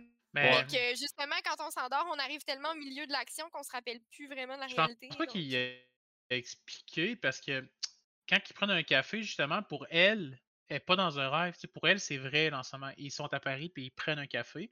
C'est plus la discussion avance, plus mettons, il fait comprendre que en ce moment, tu es dans un rêve. Puis là, elle est comme Hein? Tu sais, comme surprise. Fait que tu sais, je suis d'accord avec Capou euh, qui dit euh, c'est à croire s'ils ils l'ont pas piqué. Puis euh, Ouais, ça, c'est ça, tu sais. ça, ça frôle le légal. tu sais, Quand, dis- quand Cobb disait que c'était pas légal, il y avait un. C'est ça. C'est ça, peut-être que justement, les justifie que c'est pas légal en faisant comme je t'ai piqué contre ton gré, là. Ou ils attendent qu'elle se se tape une power nap, j'en ai aucune idée. Euh, pour vrai, ils l'ont couché dans le garage, ils ont attendu, ok, en train de dormir, c'est beau. C'est bon. euh, C'est lourd comme processus Ouais, c'est ça. de quelqu'un jusqu'à ce qu'il un nap. là. Ah, mais pour ça, on a juste besoin d'une Black Label 10%. C'est c'est tout ce qu'on a besoin. Moi, je voulais en revenir au layer du rêve parce qu'il n'y a pas beaucoup de monde qui ont parlé de la musique, mais moi, euh, c'est un détail qui m'a vraiment, vraiment marqué. Mais tu sais, quand dans le fond, ils partent le kick dans la vanne, ils mettent les écouteurs. euh, ensuite, euh, pour que, euh, voyons, Arthur l'entende, je m'excuse, mais les écouteurs à Arthur, j'ai un petit blanc de son nom. Et puis ensuite, euh, Arthur l'entend dans le deuxième layer. Puis ensuite, Arthur va mettre les écouteurs. euh, je crois qu'il les met à Eames. Puis, Oui. euh, ouais, c'est ça, excusez. euh, c'est un petit détail qui vient de m'échapper. Puis on l'entend, mais on l'entend vraiment plus lentement, la Ouais. chanson. Et ça, je trouve ça, je trouve que c'est un beau raccord. Je trouve que ça a vraiment bien été fait. On l'entend au loin, loin, loin, loin, loin. Puis vraiment, la chanson, elle est ralentie. Ça, moi, euh, j'ai trouvé ça. Bref, euh, c'est un détail là, qui, qui fait encore que les layers sont très bien faits. Ouais, pour vrai, il a, écoute, il a pensé à tout, là. C'est- Ça n'a pas d'allure, là. C'est vraiment Bon génial. choix de chanson aussi. Oui. Une excellente chanson. euh, je trouve qu'elle a sa place. Je trouve que c'était vraiment génial comme choix. Mm. Je sais pas, il me semble que Puis, j'ai lu un trivia euh, aussi. Ouais, vas-y, vas-y. J'ai lu un trivia par rapport à ça que euh, Nolan ne la, la- la voulait plus finalement cette chanson-là euh, à cause que euh, Marion Cotillard a joué euh, le rôle de justement Edith Piaf euh, euh, dans ben, elle a incarné Edith Piaf en fait dans un film puis il s'est dit ben, je veux me dissocier de ça et euh, c'est euh, Hans Zimmer qui l'a convaincu de, de garder cette, euh, cette trame-là pour, pour réveiller les, euh, les acteurs. Moi, c'est sûr que si Hans Zimmer me dit de garder une tonne, je la garde. Ah. C'était bo- c'était- Elle était bonne, elle était bonne la tune, mais ça aurait pas été si grave que ça si ça arrêtait un autre tune. tu sais. En effet. Elle était pas. Elle était. je sais pas là. Pas comme si les paroles ou tout. Ouais, ben il y a de quoi de, 100%, y a de quoi d'intéressant, c'est genre c'est une des tunes françaises les plus euh, connues ever. Puis Ouais. euh, je pense que c'est c'est un peu en lien avec Marion Cotillard aussi là. En tout cas, je sais pas exactement s'il est où le lien là. Mais Ouais, je pense que en c'est lien un lien avec avec ça, euh, C'est un peu en lien avec la mission qu'ils sont en train de- d'accomplir, en fait, là, que les paroles, ça dit euh, euh, non, je ne regrette rien, ni le bien qu'on a fait, ni le mal qu'on a fait. Donc, aussi, ça c'est fait vrai. en c'est lien avec la, la mission. Christopher Nolan n'a pas vraiment dit ça en entrevue, il n'y a pas de citation, mais ça le sous-entend dans ce qu'il voulait dire. Mhm. Voulez-vous un fact que vous ne retrouverez pas sur euh, IMDB? Vas-y. C'est sûr, vous ne la trouverez pas sur IMDB. Good. En fait, moi, je suis, euh, tellement un fan de Nolan que ben, mon garçon, je l'ai appelé Nolan, je l'ai appelé Nolan. Oh! Ouais. Ah. Nice! C'est Ouais, vraiment ouais, ouais, ouais. cute! Ah oui, c'est un beau nom. Là, j'envoie Malade, pas un ouais. message sur IMDB. Je savais que c- je savais qu'il s'appelait Nolan, je savais pas que c'était euh, c'était en hommage un peu là. C'est donc ben cool. Ouais, entre autres, entre autres. Puis ça, ça fitait aussi avec, euh, avec ma conjointe là, pour euh, le, le nom Nolan. là. Elle aussi, elle avait une signification de son côté. Moi, j'en avais une de mon côté. Ah, c'est Donc, fou. c'était un- C'était comme un perfect fit. Fait que, ouais. J'adore. Hmm. Ben comment qu'on peut topper ça? Moi je sais pas là, mais. Ben là, non, ça, excusez-moi. Ouais, c'est mieux Nolan que Minimoot. Mini-mood.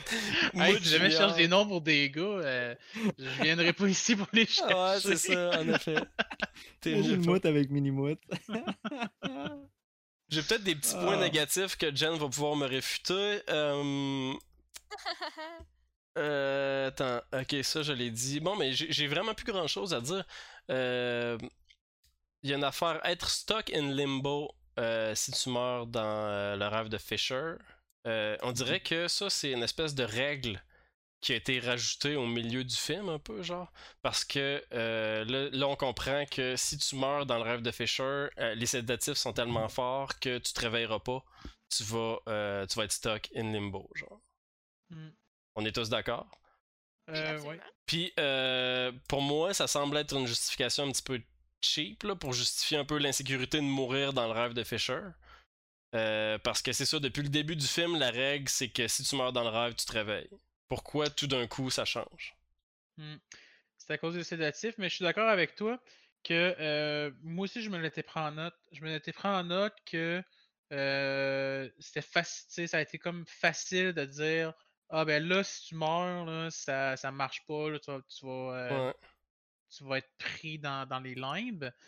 Euh, Puis c'est amené au même moment où est-ce qu'on apprend que Cobb, il a comme un peu piégé tout le monde là-dedans, là, dans le sens que lui, il en a beaucoup. À, je trouve que lui, il a beaucoup à gagner, tandis que les autres n'ont pas grand-chose à gagner dans cette, dans cette mission-là, puis ils ont beaucoup à perdre. Là. Mm. Euh, c'est- Cobb, c'est vraiment le. C'est ça que j'ai trouvé. Cobb, c'est vraiment le seul qui a vraiment beaucoup à gagner. Il, il va, il va perdre, dans le fond, les, accusations criminelles qu'il a contre lui, euh, comme de quoi qu'il aurait, tué sa femme. toutes les, charges qu'il avait contre lui. Ça va lui permettre de retourner au pays de revoir ses enfants, ce qui est un énorme enjeu. Tandis que les autres, ils embarquent là-dedans, ils ont le risque de mourir, puis ils n'ont aucun réel gain. À part le trip. Tu sais, que- Ouais. moi, on dirait, je- moi, on dirait que Le trip. je, je, je justifiais pas un peu des, des cas, mais bon, peut-être qu'ils ont une note envers lui, euh, ça l'histoire le dit pas. Mais euh, pour continuer un peu sur ton point négatif, moi c'est ça que, que j'ai retrouvé. Ben, moi, je crois qu'Arthur va, suivre Cobbs un petit peu partout où il va aller. Euh, je crois aussi que Saito leur a pas vraiment laissé le choix. Euh, je crois que Eames est vraiment là pour le trip. Je sais que Ariane, bon, ben, elle été embarquée dans l'espèce de genu- genuine inspiration que ça lui a apporté. Euh, donc là, elle est plus capable de se départir du monde des rêves. Puis si on, on repense à euh, pourquoi son nom il m'échappe, le monsieur qui fait les sédatifs. Euh, Il y, a, f- il y, a, il y a une share à quelque part. Il y a un gain monétaire parce que dans un bout euh, où que Eames, justement, il engueule Youssouf, euh, il dit Donc, euh, il t'a-tu promis la moitié de, sa, de son share Il dit Non, il me le donne au complet.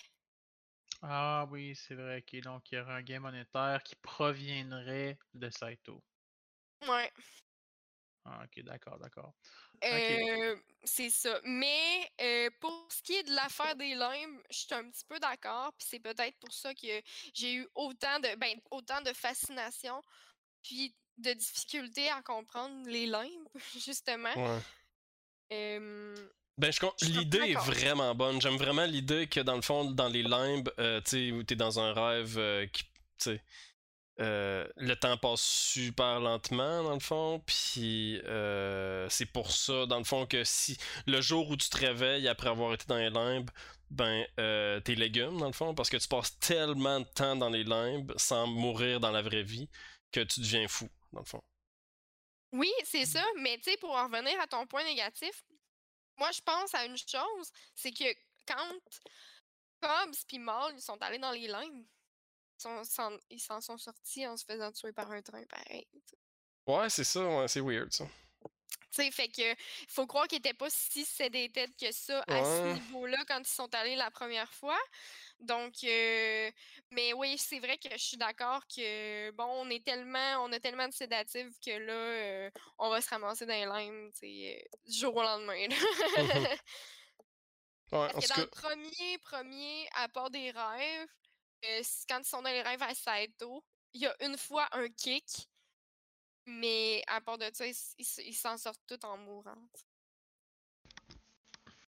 Ouais, j'ai bien bon. aimé, euh, pour en revenir un peu sur le personnage euh, de mort, euh, j'ai bien aimé aussi ce que, tu sais, l'interprétation que tu en as faite, Jen. Parce que moi aussi, j'ai j'ai trouvé ça génial qu'elle représente un peu le mal, mais j'ai aussi beaucoup aimé sa détresse. Puis euh, l'idée que Cobb lui avait. euh, tu sais, le fait qu'elle revienne à la réalité, mais que pour elle, elle pense encore qu'il y, y a un niveau supérieur. Tu sais, elle est revenue, elle a remonté tous les niveaux, mais elle se dit, ça, ça peut pas être ça la vie, c'est même trop, tu sais, c'est, plate. Fait qu'elle dit, d'après moi, je dois revenir d'un autre niveau. Puis là, c'est là qu'elle décide de s'enlever la vie. Tu sais, on, on voit vraiment la détresse que ça a mis dans sa tête d'aller vivre dans un monde où est-ce que elle était demi-dieu, puis elle pouvait tout créer de toutes pièces, puis d'en revenir, puis... euh, Ouais, ça solide. Puis tu sais, c'est ça, ça ça l'a complètement fucké mentalement. Puis euh, Comme tu dis, ouais. tu sais, était rendu convaincu qu'elle était dans un rêve. puis C'est fucké, là, quand tu sais plus si t'es dans un rêve ou pas. Là, il y a comme. Ça va pas, là. Hmm. C'est parce que Cobb, en plus, en plus de la manière en parle au début, il dit c'est elle qui a décidé something she chose to forget. C'est comme si elle avait décidé d'elle-même, mais ce qu'il se rend pas compte, c'est que c'est lui qui a fait en sorte qu'elle pense comme ça. Ouais, c'est vrai. C'est ça ça qui le brise encore plus parce que c'est de sa faute. tu sais. Ouais. Ça reste que c'est elle qui a décidé d'enfermer son totem, mais euh, de se débarrasser de son totem pour savoir, dans le fond, pour faire la différence entre la réalité et la fiction. Mais euh, à la base, comme tu dis, c'est c'est de la faute à Cobb. là, donc. Mais pourquoi elle a fait ça? Parce que Cobbs, il a dit faut qu'on s'en retourne là, dans notre vrai monde. Le monde qu'on est là, il est pas réel. Hmm. Fait que là, elle, elle a décidé de, mais à la base, c'est pas elle qui a décidé de. tu sais, elle- L'idée s'est implantée dans sa tête. Le premier Inception, c'est celui-là. Par contre, est-ce que vous vous êtes déjà demandé, est-ce que dans le fond, Mal avait raison? Genre, peut-être que Mal, finalement, est vraiment revenu. Tu sais, selon ma, ma, mon- mon- ma théorie qu'ils sont dans un rêve du début à la fin du film, Mal, quand elle s'est jetée en bas du trou, peut-être qu'elle est revenue dans le monde réel, puis que Cobb, lui, depuis le début, il est convaincu qu'il est pas dans un rêve. Ça serait, man. ça serait fou. Non. On est Mais- trop contents, man. Non, mais moi, je pense pas. Moi, honnêtement, là. je- non, parce qu'on est Nolan. un. Ok, nice. C'est ça que j'aime de Nolan, c'est que, sais, dans le fond, c'est toi qui complète le film. Mm.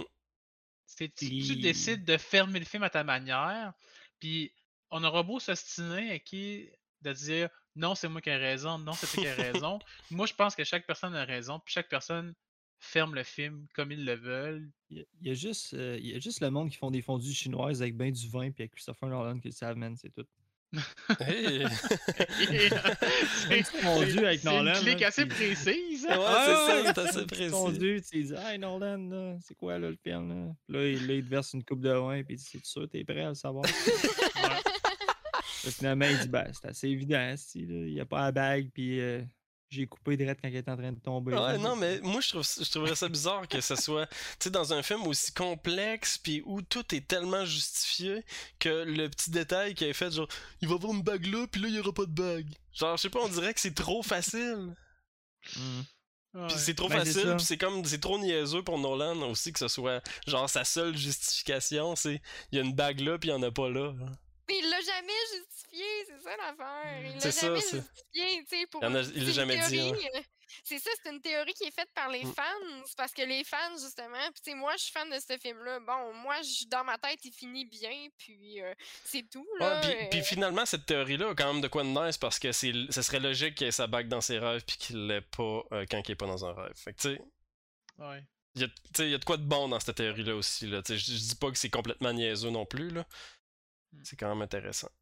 Non, mais je crie pas non plus au génie de cette théorie-là, même Ouais. moi-même, là. Donc, tu sais, je veux dire, c'est la théorie, je l'ai vue, là. Je l'ai vue souvent, puis même récemment, j'étais sur TikTok, puis probablement que l'algorithme sait que j'aime ce film-là. Il m'a envoyé cette théorie-là encore une fois, puis si j'aurais pas été game, moi, là, de le crier sous les toits que c'est ma théorie, tu sais. c'est ma théorie, tout le monde! Genre, ouais, pourquoi tu fais ça? ça. Arrête! Là, là les, sur Instagram, ok, les passions de Capot vont toutes se mélanger. Puis il va voir des singes dans Inception. oh là là! yeah! Euh, Wow, j'ai hâte de voir des singes d'Inception. Eh oui, mais hey, t'as peu parlant de singe capot, là, t'as choqué ça ben raide, hein? Euh, les Planet of the Apes. Non, j'ai pas choqué ça. là, Je les ai, puis je vais les écouter un jour. Hey, il faut, man. Si, t'as écouté le J'aime tellement les singes. Hey, J'ai justement hâte qu'on en discute, là. Il y a euh, deux choses que j'adore dans la vie les singes puis les films coréens. Ah. Ben, euh, Euh... Malaise. On m'a perdu à film coréen. on m'a perdu Ben, à singe. T'as-tu écouté Parasite, euh, Jen? Oh. Non. Écoute-le. C'est pour ça que depuis le début du podcast t'es pas dans ma team. Ok, d'accord, c'est bon, je vais aller l'écouter. Bon, Ah ok. non, Bye, là. Toi, toi, moi, tu l'as-tu vu? Euh, non, non, mais c'est un film en effet que je vais écouter. Mais là, tu viens d'en mettre deux sur ma liste, ça, ça veut dire. Là. Tu viens de Euh. mettre euh, Parasite, puis euh, l'autre qu'on a, dé- qu'on a discuté au début, c'était le dernier de Nolan qui était. Tu t'en viens euh, avec une grosse liste, là. Il va falloir que tu t'inscrives sur euh, Letterboxd. Ah, la grosse liste. D'ailleurs, on parlait du Euh. commanditaire cette semaine. ça, serait, ça. trop fou, hein? Ouais, ouais, ouais, ouais. Hey, mais moi, je, je peux- je peux avancer quelque chose que j'ai bien aimé dans le film. Pour vrai, hier, à mon écoute. Vas-y. Euh, dans le film, euh, quand il s'en va euh, s'informer euh, avec le créateur, comment il s'appelle euh, Il s'appelle Youssouf? Ouais. Youssouf? Youssouf. Puis il demande pour aller dans des rêves profonds.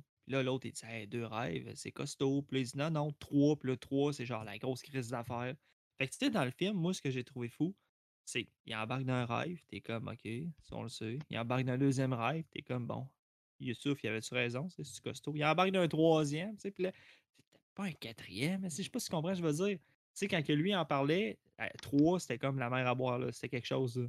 Puis Hmm. il s'embarque dans un quatrième. Moi, j'ai aimé ça, ce, ce- ce- comment qu'on appelle ça? Ce building-là, dans le fond, là. De- moi, ça me. Ça, me- Le- le build-up, edge tu of veux my dire? seat, là.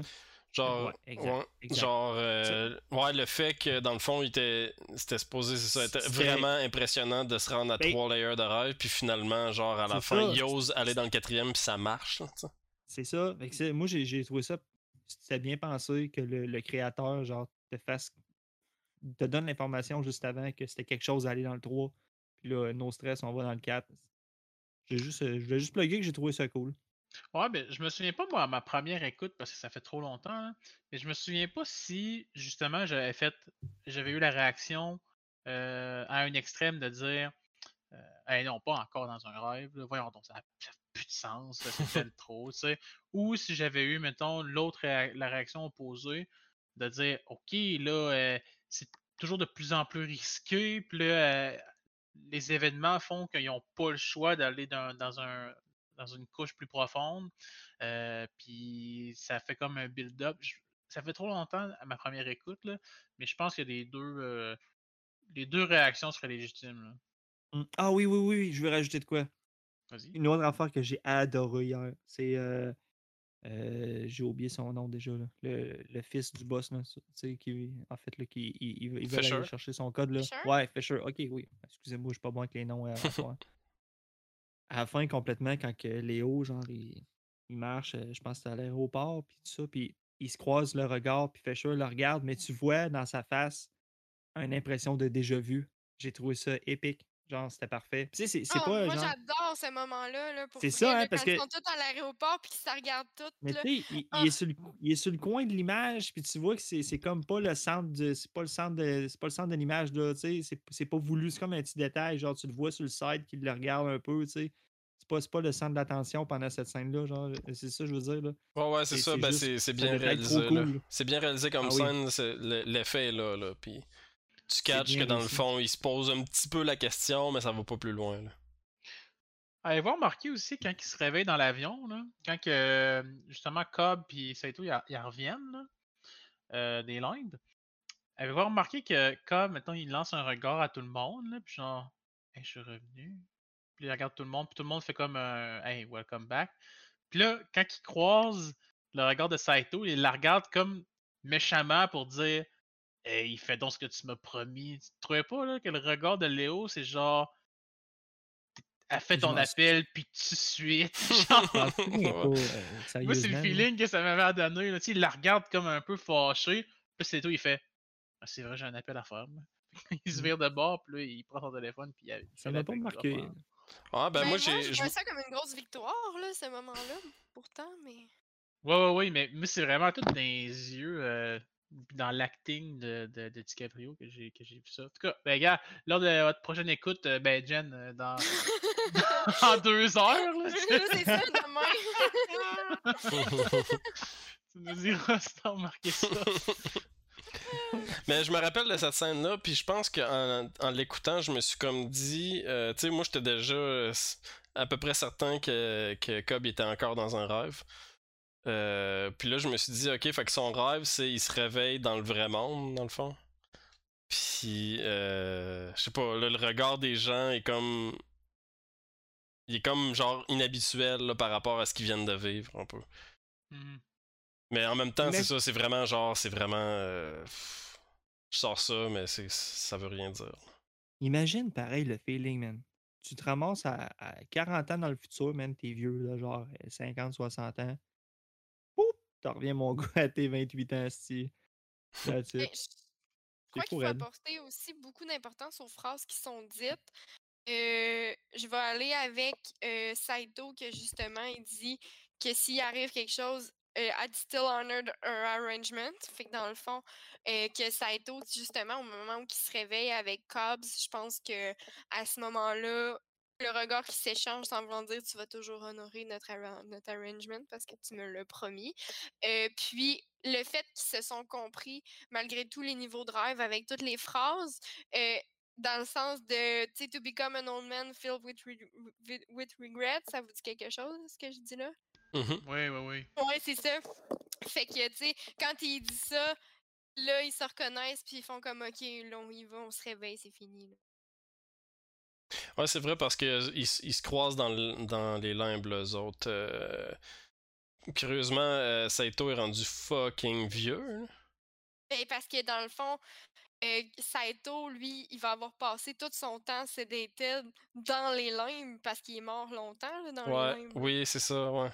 C'est pour ça. Fait que dans le fond, Cobbs, lui, il vient juste de justement. Puis c'est pour ça que ta théorie de y es-tu mort dans l'autobus me, me titille beaucoup. Parce que je me dis que si Cobbs, quand il retourne chercher Saito, il s'était dit je vais mourir, mais c'est parce que Saito, lui, ça fait un bout qu'il est mort si on considère qu'il est là, il est dans le monde réel. là. Ouais, c'est ça. Parce que Saito, lui, il est tué par balle dans le pro- ben, dans- il est tué, il est touché par balle dans le premier rêve. Mhm. Fait qu'il meurt dans le troisième, mais tu sais, ça fait un bout qu'il est mort en maudit, là, si on considère dans l'univers des limbes à la vitesse que le temps passe. Fait que Léo, lui, quand il va le chercher, ben, Saito, il est rendu vieux. Et tu sais, il va encore honorer l'arrangement. Fait qu'il va le chercher, puis il se réveille. Puis... Ouais, je pense que c'est- ça, c'est une des parties du film que, que- qui, qui, qui amène le plus d'affaires ambiguës, là, un peu. On dirait que euh, je suis pas sûr à 100% de, de Ben, catcher, genre... C'est ça, il va falloir que je le réécoute parce que je... Il me manque de quoi. Euh, Tu vas- tu, vas, tu vas le réécouter, pourtant, Ah, Non, non, je sais non. pas. Je sais pas si t'as mis un 5. T'as déjà dit dans un podcast Non, que non, t'as- juste tes 5. je vais, je veux dire, ça va probablement arriver dans ma vie que je vais le réécouter. C'est c'est le genre de film qui revient euh, dans une vie, ça. Là. Capot en 2031. Hein, je me souviens plus pas. Comme si j'avais jamais écouté ce film-là, tu sais. à chaque fois. Aux 10 aux 10 ans. Mm, mm. Avez-vous d'autres points à amener? Moi, j'en ai, euh, j'en ai deux. Vas-y. Ok, ben vas-y. Écoute, moi, j'étais dans mon segment petit détail niaiseux, là, de toute façon, sinon, là. Parce que j'en ai plein, là. euh, c'est ça. J'ai deux petits points additionnels que je voulais amener. Euh, Il y a. euh, je, je ramène le quand ils disent que, que 5 minutes dans la vraie vie ça égale une heure dans un rêve. Moi j'ai plus l'impression que c'est l'inverse dans la vraie vie. Genre, j'ai l'impression que 5 minutes dans un rêve c'est genre plusieurs heures dans la vraie vie. parce que j'ai l'impression que mes, mes rêves durent pas longtemps. Puis je me lève, puis ça fait toute une nuit, genre que j'ai passé comme 15 minutes dans un rêve. Mm, Mais ça, c'est fou parce que je suis content que tu dises ça parce que moi, je me souviens quand j'étais jeune, dé- déjà à l'âge du primaire, je parlais beaucoup de rêves avec les gens. Puis comme je disais tantôt, j'étais surpris que personne s'en rappelait. Mais quand, on, quand on, me parlait, mettons les adultes me parlaient des rêves, ils, ils me le disaient tout de suite, genre ils me disaient, tu sais, dans toute ta nuit, tu as peut-être juste rêvé 20 minutes, mais moi, dans ma tête, c'est comme si mon, mon rêve se passait sur 8 heures de temps. Fait que tu sais, c'est quand même c'est quand même bon qu'il ait développé ça dans le film. Que Mhm. c'est vrai que 5 minutes de vraie vie, c'est plusieurs heures dans la vraie vie. Parce que déjà jeune, j'avais déjà compris ça, puis je me l'étais fait dire. Mais moi, je trouve ça spécial. Si, comment ils font pour le savoir? Là, tu vas me dire, ils ont des tests puis tout, mais quand même capoté d'aller chercher, genre, c'est quand que quelqu'un rêve, là. C'est vraiment. Ben, ça m'impressionne. Apparemment que le dès que t'es en sommeil profond, tu rêves, l'autre coup de genre, là. Puis, tu sais, ça arrive C'est régulièrement. automatique, ça? Peut-être pas, là. Je Quand pas. tu tombes dans le sommeil paradoxal, la plupart du temps, c'est là que tu rêves. Mais encore là, euh, il y a des gens qui rêvent pas. Exemple, ceux qui prennent des somnifères, la plupart du temps, c'est un sommeil qui est sans rêve. Euh, bon, ça dépend de plein de choses comme ça. Euh, mais la plupart du temps, c'est comme de même que ça fonctionne. Mais pour en venir, moi, au concept de l'espace-temps, avez-vous déjà eu l'impression de faire un rêve qui est vraiment, vraiment, vraiment long? Et finalement, vous avez dormi genre même pas une heure, une demi-heure, tu sais? Puis il s'est passé des affaires dans votre rêve, tu sais, vous avez travaillé, là, vous avez fait un- une activité pas le fun ou c'était un rêve vraiment pas agréable. Puis Hein. Colin, là, vous vous réveillez, puis Hey, j'ai juste dormi une heure. T'as dit travailler. Si je voudrais pas faire un chiffre de 8 heures pendant ma power nap, esti. Ben, moi, ça m'arrive que je rêve que je travaille, là, tu sais, c'est parce que c'est l'exemple le plus facile qui me venait en tête, mais moi, quand je rêve que je travaille, ben finalement, tu sais, je rêve que je travaille pendant 4 heures, puis là, ça finit pas, puis que ça va Ouais. mal. Puis je me réveille, puis ça fait 2 heures que je dors, hein, tu sais. Le réveil est brûlé. Ouais, non, moi, ça m'est pas arrivé. Comme je dis, moi, j'ai j'ai vraiment l'impression que mes rêves sont courts, puis qu'ils complètent ma nuit, genre, rapidement, tu sais. J'ai vraiment l'impression que moi, c'est l'inverse. J'ai l'impression que dans 8 heures de nuit, je rêve 5 minutes, puis je me réveille. C'est 5 minutes juste avant que tu te lèves, genre? Je me Oh, demande ouais, si ça n'a pas été basé sur, euh, sur un peu sur l'hypnose. Tu sais, que l'hypnose, on dit que 15 minutes d'hypnose équivaut à 4 heures de sommeil, si je me trompe pas. Là. Je veux pas euh, dire de fausseté. Mais je me demande si ça n'a pas été justement un peu la prémisse ou un peu basé là-dessus. là. Parce que tu sais, t'es comme. Quand tu es en hypnose, on est capable. Il y a un petit parallèle à faire quand même. Parce que quand tu es en hypnose, on est capable de t'implanter une idée dans la tête. Là. Puis là, encore là, je vais pas tomber dans le gros débat, ou croyez-vous pas, là. Bon, ok. je veux juste dire, mettons, selon le concept de l'hypnose, tu tombes comme dans un sommeil, puis dans ce- pendant que tu es dans ce sommeil-là, on est capable de t'implanter une idée. On est capable de te programmer pour faire quelque chose, t'implanter quand même une nouvelle idée. Euh, fait que j'ai peut-être j'ai comme l'impression qu'il y a un petit il y a un petit bridge. Ben forcément, moi je crois que Nolan est très calé dans les domaines euh, qu'il euh, qu'il choisit pour faire ses films parce que visiblement euh, ça fait vraiment du sens ta théorie puis je crois qu'il s'est bien informé pour que le film soit aussi solide parce que si c'était juste de l'inventif, je crois qu'on n'aurait pas pu faire ce film-là puis je crois que on n'aurait pas pu faire ce film-là non plus à une autre époque. Tu sais, si le film était des années 90, je crois que ça aurait pas été aussi solide. Oui, en effet, même Interstellar aussi vient vraiment de des scientifiques, là, euh, puis des Ben, c'est théories, ça, là. c'est- euh, C'est Puis- ça que j'avais apporté parce que j'ai écouté euh, le- le- les bonus euh, du Blu-ray d'Interstellar. Puis euh, je sais plus si c'est le plus grand physicien au monde, mais en tout cas, c'est un des plus grands physiciens au monde. Puis il a travaillé avec. là. C'est c'est avec les idées de quelqu'un qui, a- qui a développé le film. C'est pas, c'est pas Nolan assis dans sa table de cuisine. là, C'est c'est- ça. Il, il travaille C'est avec ça. les bonnes personnes. Il représente des grosses théories scientifiques là, dans ses films. là. C'est Ouais, bon. c'est ça. Inception, il a probablement travaillé avec euh, des spécialistes du sommeil pour euh, ce qui se peut, ce qui se peut pas. Là, tu sais. Il a travaillé avec deux trois vendeurs de chez Dormez-vous puis Ah, Associé à temps partiel. Euh, hey, non, mais euh, avec l'argent qu'il a, il doit-tu l'avoir, le matelas, pareil? Hein? c'est le cas de la journée. Ah non, mais pour le Joël, t'avais fun. pas Joël, mais Capot, t'avais un autre C'est clair qu'il a pas, euh, il a pas, il a pas payé son matelas là, s'il a travaillé avec du monde de chez Dormez-vous. Christopher Nolan Network. il s'est fait donner un matelas, l'enfoiré. Hey, combien qu'il vaut pour le fun, vous pensez? Christopher Nolan Euh, en ce Je moment? n'irai pas voir, là, mais je vais dire euh, 285 millions. Non, juste, juste 180. Ah, Ah, là, quand même. il est Ah. pauvre. Mais à 180, j'imagine qu'il y a un bon matelas. Sans doute.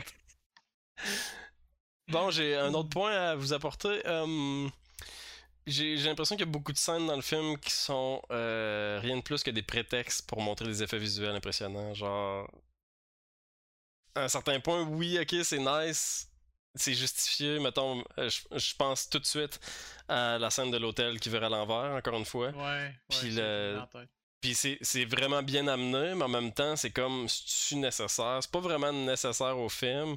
C'est comme, pour moi, c'est vraiment un prétexte à faire des effets visuels impressionnants. Puis ça veut pas dire que c'est une mauvaise chose, mais euh, je sais pas, pour moi, c'est- moi, il y a de quoi qui me gosse un petit peu dans le fait que quelque chose euh, sert pas un petit peu à- au contenu du film, mais seulement à impressionner. tu sais. On Mais moi, je suis un peu. Je suis à moitié d'accord. Je suis à moitié d'accord parce que j'ai, pour mon dire qu'il y en a qui sont ô combien nécessaires des moments de fantaisie comme ça, on est dans les rêves. Combien de fois on a volé dans nos rêves? Combien de fois on a fait des trucs? Tellement. T'as jamais volé. Tu sais, t'as déjà volé dans tes rêves. Tu sais, ton, ton auto a déjà volé dans tes rêves. T'as déjà fait des trucs qui n'ont pas de bon sens. Fait que je crois que c'était nécessaire, mais moi, c'est la ville qui veut à l'envers. À quel point c'est impressionnant, mais à quel point ça, c'est pas utile. Ouais, mais je, je m'excuse. Non, non, mais c'est correct, mais, mais mettons, je suis d'accord avec Capo, mettons qu'il y a des moments qui, qui sont un peu faciles, ben un peu faciles, qui sont vraiment faits pour montrer des effets spéciaux, comme par exemple la, la ville, l'hôtel ou la ville qui vire à l'envers. Mais il y a un autre, mettons, que j'ai aimé un petit peu plus, c'est l'idée, là, quand elle tire sur euh, un miroir de chaque côté, là, pour créer un C'est ça, long, moi, euh, un long couloir. Ça, ce, ce- ce bout-là, je l'ai quand même trouvé intéressant parce que tu vois vraiment que elle sort son côté architecte puis elle, elle est capable, euh, bon, ça veut dire du sortir des miroirs, elle est capable comme de, de- de créer un nouvel environnement avec ça. Ouais, ça, c'est euh, vraiment bon. Ça, sert, ça, ça sert vraiment à, à expliquer de quoi. C'est super bon. Ouais, quand mettons qu'elle lève le pont, bon, pff, euh, un autre effet spéciaux, là, tu sais, quand, quand c'est facile comme ça, c'est- moins le fun. Mais l'affaire des miroirs, moi, j'ai vraiment trouvé ça parce que c'est quelque chose que tu- qui est réaliste, qui, se propose plus au réel. Mm. Que- Mais Ben, moi, lever le pont, ça m'a pas dérangé. L'explosion dans le café, je l'ai trouvé vraiment parfaite. Ça, c'était vraiment nécessaire. Et c'est juste, moi, le bout de la ville où qui marche dans la ville puis que la ville vire à l'envers. C'est vraiment cool. On s'entend, c'est probablement un des moments que le monde se rappelle le plus Ben du oui. film. Mais c'est pas utile à l'histoire. Ouais, mais que ça, quand elle, elle lève le pont, que quand elle le bout des miroirs qui est vraiment qui est vraiment utile à l'histoire, Il y, a, trouve, il y a un concept dans le cinéma qui s'appelle les money shots, puis ça, le- la ville qui vire à l'envers, c'est clairement la money shot du film. C'est genre la shot La qui coûte hyper cher pour être impressionnante, puis que le monde se rappelle un petit peu de cette scène-là. là. Euh, hey, hyper cher. ça. Hmm, y a- euh, quand je l'ai écouté, là, on dirait que j'ai vu de façon évidente comment elle a été filmée. C'est comme s'il y avait, euh, ben, probablement que je me trompe, là, mais c'est comme s'il avait construit, genre, dans un, grosse entrepôt, une rue, puis le fond de la rue, c'est une, une toile verte. Puis d'après moi, cette toile verte-là, ils ont, ils ont projeté une autre image. Puis l'autre image, c'est, mettons, tout simplement une caméra sur un drone qui filme la ville en train de monter à l'envers. Puis si tu réécoutes la scène, là, tu vas voir qu'est-ce que je parle. là. On dirait qu'ils ont juste probablement mis ça, puis c'est pas plus que ça. Puis ça a dû coûter 25$ piastres à faire, là. Pour vrai, là. Non, mais 25 j'exa- piastres. j'exagère, là. Non, non, je niaise. je Mais- Non, dire. mais le terme money shot, c'est pas nécessairement que ça a coûté cher, Ouais. c'est plus, mettons. euh, Non, non, ça oui, va oui. être rentable. C'est un money Mais non. shot parce que ça va être T'as dit rentable. la scène. t'as- t'as- j'ai- À, à moins que j'ai mal entendu, t'as dit la scène qui coûtait, coûtait cher. Ben non, ben oui, j'ai dit ça. Bon, oui, j'ai dit ça. Mais je te Mais dis, que scènes, 25$, ils ont piastres, coûté man. cher à faire à Maudine parce que l'explosion au début où Claude arrive, parce que Cobbs il tombe dans le bain, mais que dans le rêve, dans des sous, sont dans l'espèce de villa à Saito, là, puis Claude arrive. Ça, c'est c'est tout réel, c'est des canons en haut. L'hôtel qui à l'envers, ils ont construit un corridor qui tourne. Ouais, il y a genre, euh, il y a Euh, genre euh, 50 money shots dans ce film-là. Mais. Oui, mais c'est ça, mais tout ça, c'est des, des- des vrais effets spéciaux Ouais, qui ont monté ouais. de toutes Oui, pièces c'est bon, ça. C'est vrai, on n'a pas encore parlé de ça, mais c'est bon que généralement, ce film-là, pas beaucoup d'effets spéciaux euh, CGI ou euh, en post- en post-production, mais pas beaucoup, comparé à d'autres films du genre. là. Euh, Parce qu'il y en a Mhm. quand même pas mal, mais euh, comparé à d'autres films du genre, ce film-là euh, a utilisé vraiment énormément euh, d'effets spéciaux, mais en vrai, là. Ils ont, con- ils ont construit des structures pour représenter des, les affaires. euh, Nolan, c'est toujours ça. ouais, C'est génial. Ouais, sauf qu'Interstellar, euh, je pense pas qu'ils ont construit un trou noir. là, mais- Ils n'ont pas construit un Ah, trou noir, mais tu sais, toutes les scènes impressionnantes, là, genre, euh, genre celle Ouais. avec, euh, qui est dans, en plein milieu d'une espèce de carré avec plein de genres de semi-miroirs. euh, Ben, tu sais, mettons, si- je- ce que je voulais rajouter par rapport à la scène que tu dis que la ville vire à l'envers, là, ben, tu sais, je veux dire, le poster du film, c'est ça. C'est ça, là, c'est clair que Fait que, tu sais, il c'est. voulait vraiment mettre l'emphase. euh, Ouais. puis ça, puis en même temps, ça représente bien, mettons, de dire, hey, on va être dans un monde un peu fictif, là, on va être dans des rêves, où est-ce qu'on peut contrôler un peu euh, l'environnement. Fait que, Ben, je- ça je définit super bien le film parce que, fait que je comprends qu'il ait choisi euh, cette image-là pour le poster. Puis, euh, tu sais, en tout cas, je sais pas si Joël a raison. Peut-être, ça se peut que ça soit genre de quoi quand même relativement simple. Tu sais, j'ai- moi, en le regardant la scène, tu sais, je suis monteur vidéo, puis j'ai- j'ai vu que, tu sais, il y a des immeubles qui rentraient l'un dans l'autre, puis, tu sais, c'est. Je veux dire, c'est. Ouais, ouais, ouais, ouais, c'est ouais, ouais. semi entre guillemets mal fait mais mm, tu sais je pourrais pas faire ça en effets spéciaux là, quand même je serais pas capable fait que c'est- c'est c'est genre impressionnant mais euh, il y, a, il y a comme des lacunes dans l'effet spécial Hey. bref Quand, quand il prend sa petite marche, là, puis qu'il arrive pour changer de palier, pour monter où ce que ça coupe drette, là, c'est pas beau, hein, la transition? Il y a comme un lag. Genre, il met le pied en avant pour marcher. tout euh, Il y a un tout petit lag, genre. Vous avez pas remarqué ça? non je Ouais, sais ben, pas moi, ouais, moi Ouais, je ouais. le remarque parce que j'ai tellement vu le film. c'est pas beau. C'est pas naturel, mettons. Il y a un petit torque, là. Mais c'est ça, j'ai tellement vu le film, mais je crois qu'à première, deuxième écoute, tu le remarques pas, là. Tu sais, après, quand tu les comptes plus, c'est c'est ça, là. Ah, euh, moi, hier, j'étais à ma, à ma première, parce que la- la- ma première écoute, je la compte pas, là. Mais euh, non, non, hier, c'est comme ma première, puis je l'ai vu tout de suite, le petit lag. C'est pas mais c'est de quoi tu parles exactement? Euh, ben, tu sais, la pochette du film, là, tu vois que le fond de la ville est, est dans les airs. Ouais. Ben là, il, il marche, puis comme il arrive pour embarquer sur la partie qui est dans les airs, comme pour changer de. de, de- ah ok ok ben oui de ben oui 90 ok degrés. ouais ouais ouais c'est ça. ouais là, c'est ça. Il met le pied en face, puis là, il change de degré. Mais il y, a, il y a vraiment un lag, man. Ben, moi aussi, je me suis dit ça, mais en même temps, je me suis dit, j'ai jamais monté un mur à 90 degrés. Peut-être- que ça lag. deux minutes. peut-être que ça lag dans la vraie vie? Euh, y a-tu euh, des gens qui ont d'autres choses à apporter au film ou. euh, Euh, ben, je voulais juste ra- rajouter, euh, pour finir, dans le fond, euh, c'est vraiment difficile de trouver des points faibles à un film qui se passe potentiellement tout dans un rêve. Parce que tout est, est justifiable par le rêve. Tout est justifiable par l'imaginaire. Puis c'est, je veux dire, c'est excellent. J'adore ça. Tu, rentres dans un monde imaginaire quand tu rentres dans ce film-là. Puis même si euh, ça a l'air, euh, à première vue, de, quoi de, de, de plausible, ben, ça reste de l'imaginaire, puis ça se passe peut-être tout dans un rêve. Fait que, Nolan était libre de faire ce qu'il voulait dans ce film-là. Puis j'ai de la misère à trouver des points faibles parce que tout est super bien justifié. Puis euh, tout est du domaine du rêve. Fait que, tu sais, c'est ça. C'est ce que je voulais dire. C'est. C'est bon. C'est un beau terrain de jeu. c'est ça, c'est un beau terrain de jeu. Mm. Puis il y a, y rien d'invraisemblable dans un rêve, là. Tu sais. C'est ça, puis je crois que c'est pour ça que j'aime autant le film. Mais je crois que si ça avait été plus exagéré au niveau des effets spéciaux, j'aurais peut-être décroché. Mais que on est à la bonne juste limite entre le réel du rêve, mais le côté irréel qui fait que Nolan était assez libre, mais il n'est pas parti. Ça, on n'est pas monté dans la fantaisie. L'équilibre est juste parfait. Euh, moi, c'est moi c'est ça que j'aime aussi. Là. Je me sens pas. euh, tu sais, c'est très réel. Je veux dire, les concepts qu'on y voit, il n'y a pas de.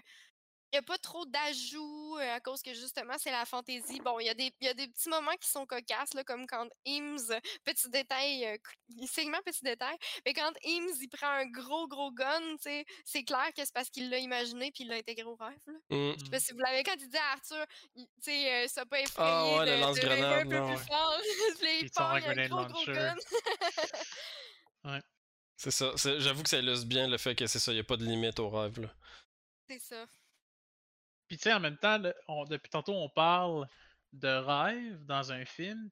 Puis tu sais, moi, en tout cas, avant de voir un vrai film sur les rêves, j'avais comme. euh, j'avais vraiment peur d'entendre le mot rêve et film, ou rêve et série, dans une même phrase.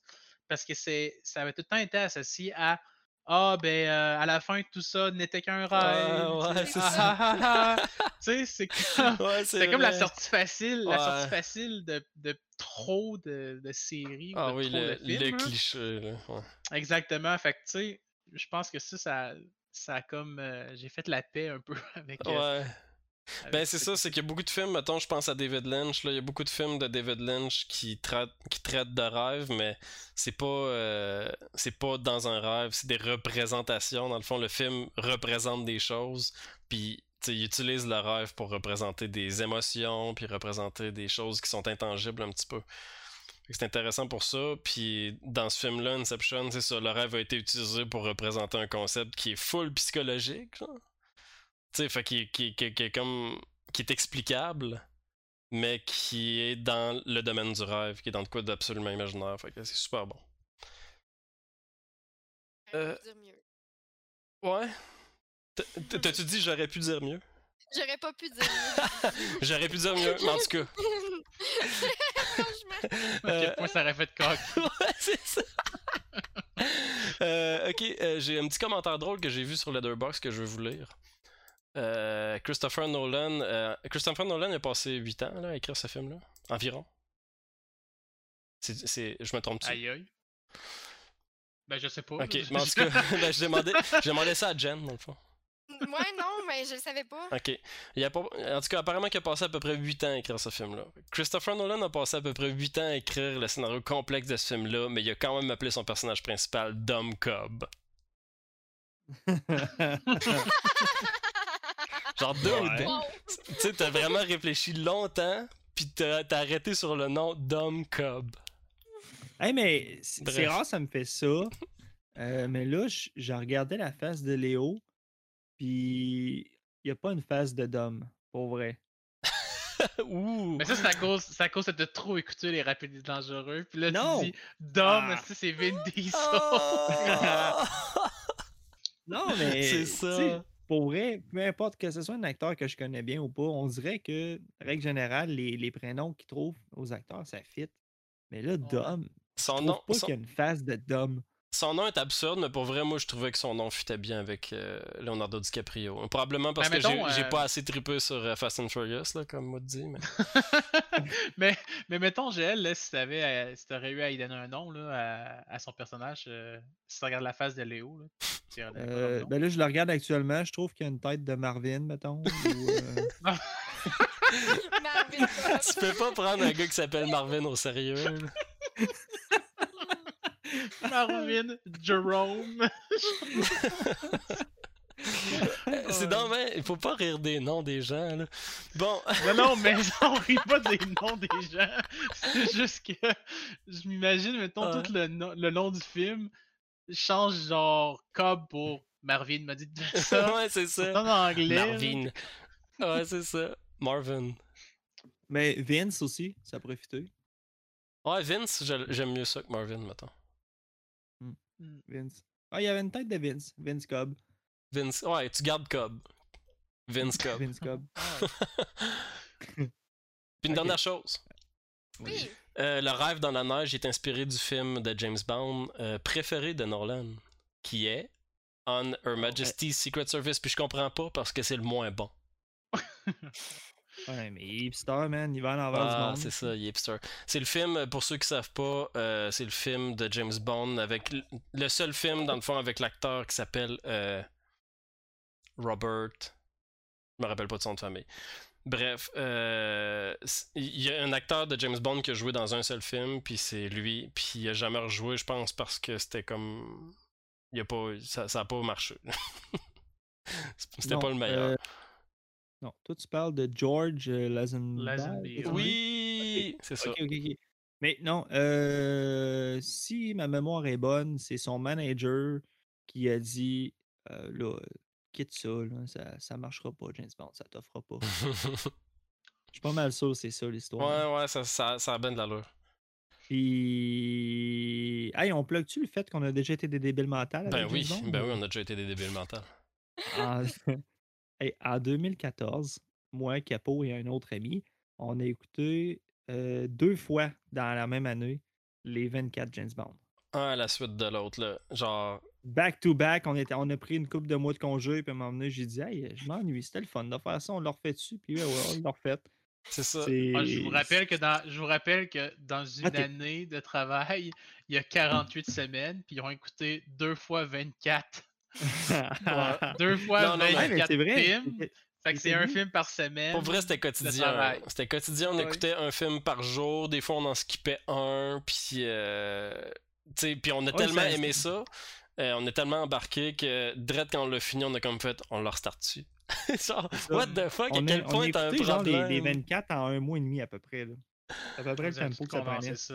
Moi, je suis allé en écouter euh, au Deux, moins trois. un avec ouais, quelques-uns Ah, avec je me vous. souviens, je me souviens que tu avais vu Moonraker, le, le bout du Ah, petit oui. véhicule, man, là, sa lune, je sais pas, c'était sa lune dans le désert? Tu te la tordais ben raide, mon gars, je m'en souviens. Ah, ma mémoire est bonne. Des fois. Bref, on a fait le tour. Yes! Euh, ok, hey, on commence avec euh, Jen, vu que c'est ton choix de film. Sur 5. Ben là, euh, effectivement, moi, c'est un, c'est un, presque un 5. Ça doit être un 4.8, là, juste pour pas y donner un 5. Là. Oh, ok. Moi, c'est un de pourquoi? mes- moi, moi, c'est dans mon top 3, là, Inception. là. C'est pas, c'est pas le premier, mais c'est, ça en est un. Là. Je l'ai tatoué sur le corps, donc visiblement, il est, il est haut. Ah ouais. Ouais, ben moi, mais je l'ai dans le cou, dans le fond, là, en tatouage. Là, donc- Ah Oh. ouais, comme c'est cool ça. Est-ce J'ai que jamais vu ton tatou dans le front d'Inception. Dans le front, Ben, t'as- t'as pas dit ça? dans le cou. Non, dans le cou, dans le cou. Dans le front.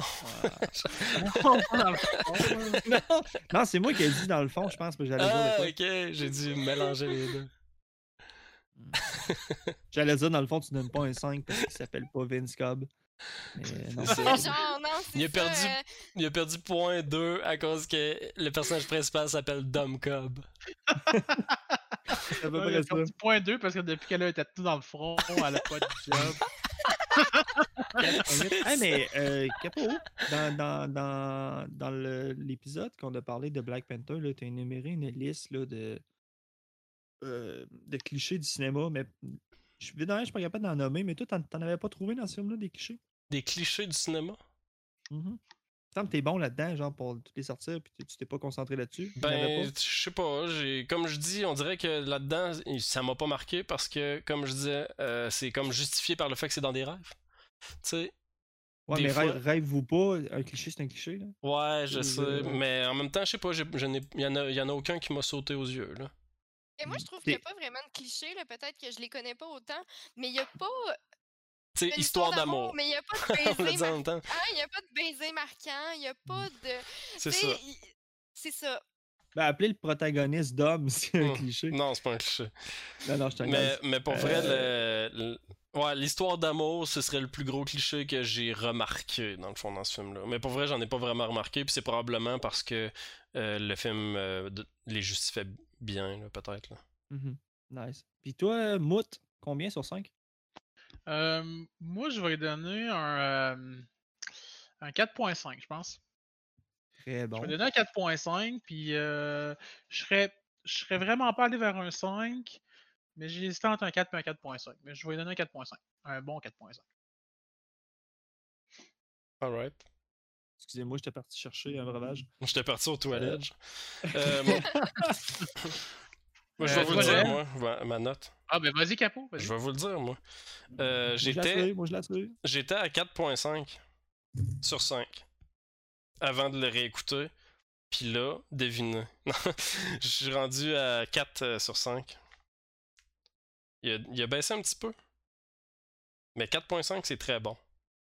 Mais t'es t'es à 4, là. J'étais à 4 sur 5, ouais. Ok, ben c'est correct. Comme Ouais, je j'ai- dit j'étais entre 4.5, 4 et 4. Je suis mêlé. Ouais. Mais moi, si tu vois, c'est correct. Moi, comme j'ai dit, j'étais entre 4 et 4.5, fait qu'on se rejoint là-dessus. Et toi, Joël? On se rejoint aussi parce que la première fois que je l'ai écouté, je lui avais donné un 4. Puis euh, je garde mon 4. J'a- J'aurais aimé ça le monter, mais honnêtement, je trouvais qu'il manquait un petit quelque chose. Mais pe- peut-être que si je l'écouterais 33 fois, puis que vraiment j'aimerais euh, chaque frame du film, euh, peut-être que j'y trouverais un petit quelque chose de plus. Mais le film est bon. Tu sais, 4, ça donne quand même euh, un 80%. Puis Ouais, film pour vrai, je l'ai trouvé hyper bon film, là. captivant. Puis, euh, tu sais, moi, c'est. c'est- Je pense que c'est parce qu'il était beaucoup dans l'entertainment aussi qui m'a qui m'a dérangé un petit peu. J'aime j'aime j'aime quand le cinéma euh, Non, il est vraiment bon, 4.5 sur 5. Ah ouais, En essayant de Ah ouais, m'expliquer, je me suis un- rendu compte qu'il est fucking bon ce film-là. Ouais. Mais mettons, mais- je suis d'accord avec toi un peu que euh, cap- on est capable de faire des bons films sans qu'il y ait trop de piou-piou. là. Ouais.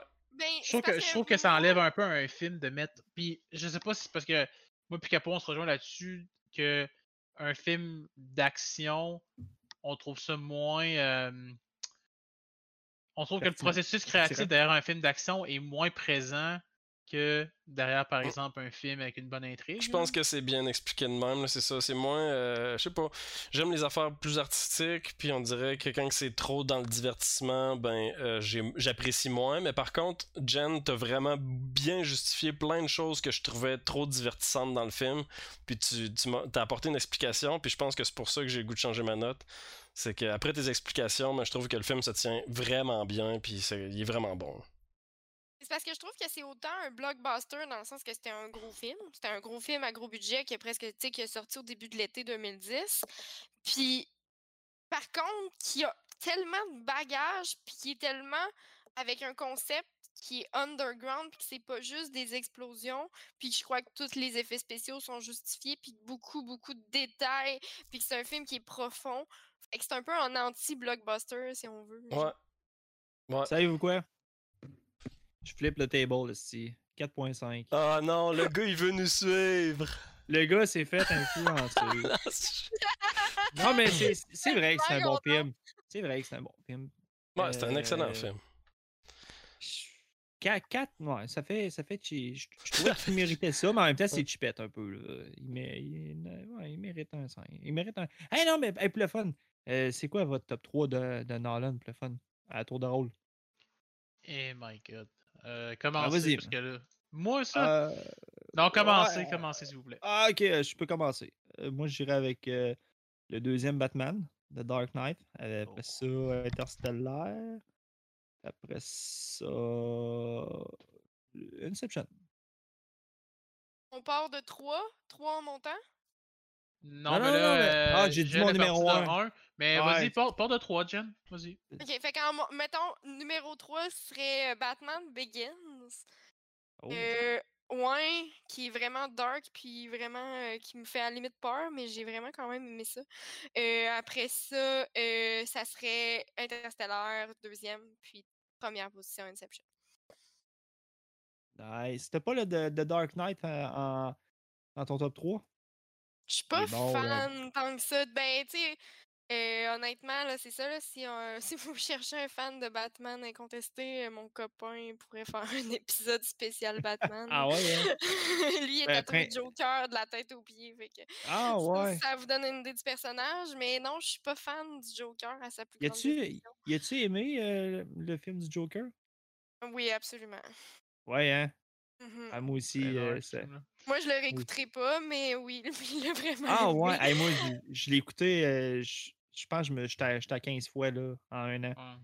J'allais vraiment adorer ce film-là. Ben, je veux pas partir là, sur cette discussion-là trop trop, là, mais peux. c'est que c'est que le Joker il, attaque beaucoup de problèmes de société d'aujourd'hui, là, ce qui fait que tu sais, il est très très dark. c'est un film dark là, mais vraiment dark. Ouais, moi, ça m'a viré vraiment à l'envers. Je suis sortie du cinéma. Ouais. euh, je filais pas bien, fait que euh, je- c'est ça. Très bon là, mais euh, ouf. ouais, c'est ouf. C'est ouf. Je, je vais y aller avec mon top 3. Écoute, moi je pense que ça va être avec la même affaire que je. Je vais y aller, je vais dire Inception en premier. En deuxième, Interstellar. non, pas Interstellar. T'as pas, t'as pas, tu dis en premier, ça va- ton, ton numéro 3 sur le podium, troisième Euh, place. ouais, excuse, je vais dire, ok, je vais reprendre. Recommence à zéro. Euh, en numéro 3, j'ai euh, The Dark Knight. Non, c'est pas moi ça. Non, Inception. C'est mon numéro 1. Non, hey, là, t'as peu, je vais les écrire. Tabarouette, je, je suis tout mêlé depuis qu'on fait ça à l'envers. Ok, donc, euh, en numéro 3, j'ai Inception. Oui. En numéro 2, j'ai Dark Knight. Non, Avec la la bonne- moi. Fait que c'est pas pareil. Ah, ok, dans ce cas-là, on n'est pas pareil. En numéro 2, j'ai euh, j'ai Dark Knight, parce que je trouve que la performance de Ledger est juste incroyable. Puis je trouve que Christian Bell aussi, j'ai découvert euh, là-dedans. Puis, là-dessus, je, rejoins, je rejoignais. Là, sais, je ne pas ces films de super-héros, mais ces trois-là, ils m'ont fait capoter. Puis en première position, c'est Interstellar, parce que ce film-là, euh, il est venu me. Je suis venu verser une larme. Moi, j'ai pas peur de le dire. J'ai versé, une- versé plusieurs larmes, larmes pendant ce film-là. Plusieurs. Que Plusieurs ce, larmes. soit, que ce soit quand il voit un, euh, quand il est dans le vaisseau puis il voit les- la, la cassette de sa fille, euh, le- les messages dans le fond qu'il reçoit de sa fille, ou que ce soit euh, à la fin, euh, ou même quand il part, vous en avez parlé tantôt, quand il part en troc là, pour aller dans la navette, là, tous ces moments-là, ça m'a bouleversé. Fait que euh, voilà. Puis toi, Capot?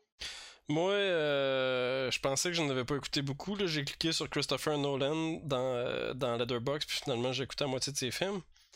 Donc, euh, j'ai de la misère à, à les mettre en ordre, là, pour vrai, là, parce qu'ils sont tous comme. Ils ont tous des neufs. Euh, ouais, je dis neuf. Vous catchez pas, genre, ma, mon unité de mesure. 4.5. 4.5 sur 5.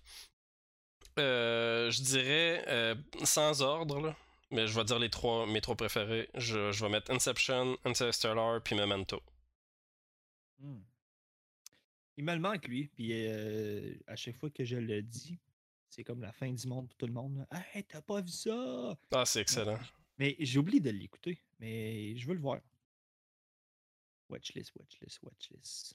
C'est bon. C'est bon, c'est un film euh, à l'envers, là, pour ceux qui savent pas. là. C'est genre la première scène, c'est la dernière scène du film, dans le fond. Fait que le film commence avec la dernière scène, puis après ça, ça va en reculant. Spoiler! Non, mais c'est Thanks, c'est bro. ça, c'est ça l'idée du film. Ouais. Ouais, ouais. On peut pas vraiment dire que c'est un spoiler. Tu le sais ouais. dès le début, là. Tu peux pas dire que c'est un spoiler si la première scène du film, c'est la dernière. c'est ça. Bref, mais non, c'est pas un Cool, spoiler parce que c'est l'idée du film. là. C'est ça, l'idée du film. Bref. Ouais. Cool. Ben merci. Puis euh, j'aimerais ça. euh, vous êtes peut-être pas familier avec le podcast, là, mais euh, à, à la fin de nos podcasts, on fait un segment recommandations. Donc, s'il y a des films que vous avez écoutés dans la semaine que vous les recommandez, euh, vous pouvez le faire. Ou sinon, euh, si dernièrement vous avez un film que vous avez écouté que vous voulez recommander, vous pouvez le faire. Ou une série. Tout ça est dans le but de graisser nos, engraisser nos, nos watchlists. Et on commence avec Capo, c'est tout le temps le dernier à le faire. Ouais, ok. Vas-y, vas-y. J'ai j'ai trois euh, j'ai deux recommandations puis euh, je veux comme euh, amener une espèce d'erratum pas un erratum mais en tout cas revenir sur euh, des, des anciens épisodes on parle souvent du fait que j'écoute pas de films de super-héros puis dans la dans la dernière semaine j'ai écouté euh, Avengers Infinity War puis Mhm. je dois avouer que j'ai bien aimé ça tu sais Je je- pense que c'est le meilleur. je pense que c'est. euh, tu sais, moi, j'ai pas écouté les autres Marvel, là, fait que j'ai pas le contexte vraiment des personnages. J'ai mon coloc qui me disait, genre. euh, Ah, ça, ce personnage-là, c'est parce que ça. Mais en même temps, généralement, le film il est bon pour t'expliquer euh, le background de chaque personnage dans le film lui-même. Et quelque chose qui m'a fait rire un petit peu, là, euh, Thor qui, en une phrase, résume euh, le dernier film. C'est comme, ok, il y a ça de contenu dans le film, tu peux le résumer en une phrase. Mais bon. euh, mais c'est bon, c'est un bon film, c'est un bon divertissement. Je reste encore avec l'idée de, tu sais, de, on a parlé de Scorsese qui disait que les Marvel c'était, euh, c'était pas du cinéma. Tu sais, je veux dire, on peut, on peut argumenter là-dessus, mais c'est du, tu sais, pour moi c'est, c'est du cinéma, mais c'est beaucoup plus du côté du, de l'entertainment que du côté du cinéma en sens euh, de l'art, là, tu sais Hmm. bon film, bien produit, puis tout. Euh, sinon, ben, les- mes deux recommandations, c'est euh, Little Women. Euh, je l'ai déjà dit ça la semaine passée. Oui. Fait que. non, mes Je deux recommandations cette semaine, c'est Nomadland, qui est un film. Moi, je, je- je suis dans mon espèce de run de film avant les Oscars. là. Les Oscars, c'est théoriquement dimanche. À moins que ça ait changé. Euh, puis j'écoute comme tous les films qui sont dans Best Picture. Puis là, j'ai écouté Nomadland, qui est fucking bon. C'est l'histoire d'une euh, ben, d'une nomade. Dans le fond, je pense que le titre est genre parle beaucoup, là, dans le fond. C'est c'est une nomade qui, euh, qui vit des choses, puis c'est encore dans, dans la lignée des films simples qui font juste suivre la vie de quelqu'un. Ben, Nomadland, c'est ça. C'est euh, tout ce qu'une personne nomade vit. Ensuite, j'ai écouté Sound of Metal hier, puis god damn! C'était bon! Ah oui, hein? Ah oui. Ça, là, au niveau de la, du montage audio, c'est génial. Pour faire Mhm. euh, histoire courte, euh, la prémisse du film, c'est un drummer de métal qui, euh, qui met pas de bouchon quand il drum, fait qu'il finit par perdre euh, Louis. Puis c'est représenté dans l'audio du film, ça. C'est comme. Ça devient comme full étouffé, ce que t'entends. Fait que t'entends littéralement ce que lui, il entend. Puis, des fois, ça sort un petit peu de, de ça, là. Ça sort de sa tête à lui, puis t'entends ce qui se passe réellement, là. Oui. Mais la- le film joue beaucoup avec ça, là, et ce qui se passe réellement, puis ce que lui entend. Là, des fois, c'est smooth, là, ça passe de ce qui se passe réellement à ce que lui entend, puis c'est fucké. Puis c'est ça, c'est tout ce que lui il vit, comment il deal avec ça, puis comment il apprend à vivre avec euh, ça. Ça parle aussi un petit peu, j'ai l'impression, euh, une phrase qui, qui résumerait bien le film, ce serait euh, qu'on est tous dépendants à nos sens. Hmm. C'est une forme de dépendance qu'on a pour nos sens. Le jour où on va perdre un de nos sens, on va se rendre compte de ça. Mais avant ça, on s'en rend pas compte. Bref, c'est ça. Excellent. Moi, j'ai vraiment, vraiment, vraiment adoré ce film-là. Riz Ahmed, c'est un acteur que j'aime beaucoup euh, depuis Nightcrawler. Et je le suis depuis. Je sais pas si vous le suivez tous un Sérieux? peu, là. Il est trop fort dans ce film-là, C'est son meilleur rôle. Euh, de loin. Là. En tout cas, ben, de ce que je sais de lui, là, je l'ai aimé dans Nightcrawler, mais il a pas le même genre de rôle. Puis dans Sound of Metal, il a comme le rôle principal. Puis il est tellement bon, là. C'est il a malade. joué aussi dans ton Star Wars préféré, Rogue One. Ah oui. C'est un gars capot déteste Rogue One. Il a donné une étoile. Moi, je suis un hater. On parle compris, beaucoup des choses que j'aime pas. Mhm. Faudrait que Euh. t'aimes un peu plus dans la vie. Apprends à aimer. Ben, j'aime, j'aime. Cool. T'as fini tes recommandations? Oui. Cool. Jen, est-ce que tu aurais des recommandations? Euh, honnêtement, euh, en ce moment, euh, non. Euh, genre, pour vrai, moi, je viens de, tu je viens de finir ma session, donc euh, je t'avouerais que je de faisais de, la, je faisais de la comptabilité, mais là, écoute, je me, je m'auto-recommande d'aller écouter Tenet parce que, parce que. C'est pas ça qu'il faut que t'aies écouté. C'est? Parasite. Ah, Ok, d'accord. Bon, ben, vois-tu, je vais prendre vos... Moi, je vais les prendre, vos suggestions, puis je vous écoute en ce moment. Si jamais j'ai un flash, euh, je vais y penser, mais... Cool. Euh, Mout, Ouais, moi, en fait, j'élaborerai pas trop parce que vous allez comprendre pourquoi. Ces derniers temps, je suis plus euh, dans les séries documentaires sur Netflix. Donc, je considère pas que c'est nécessairement des films.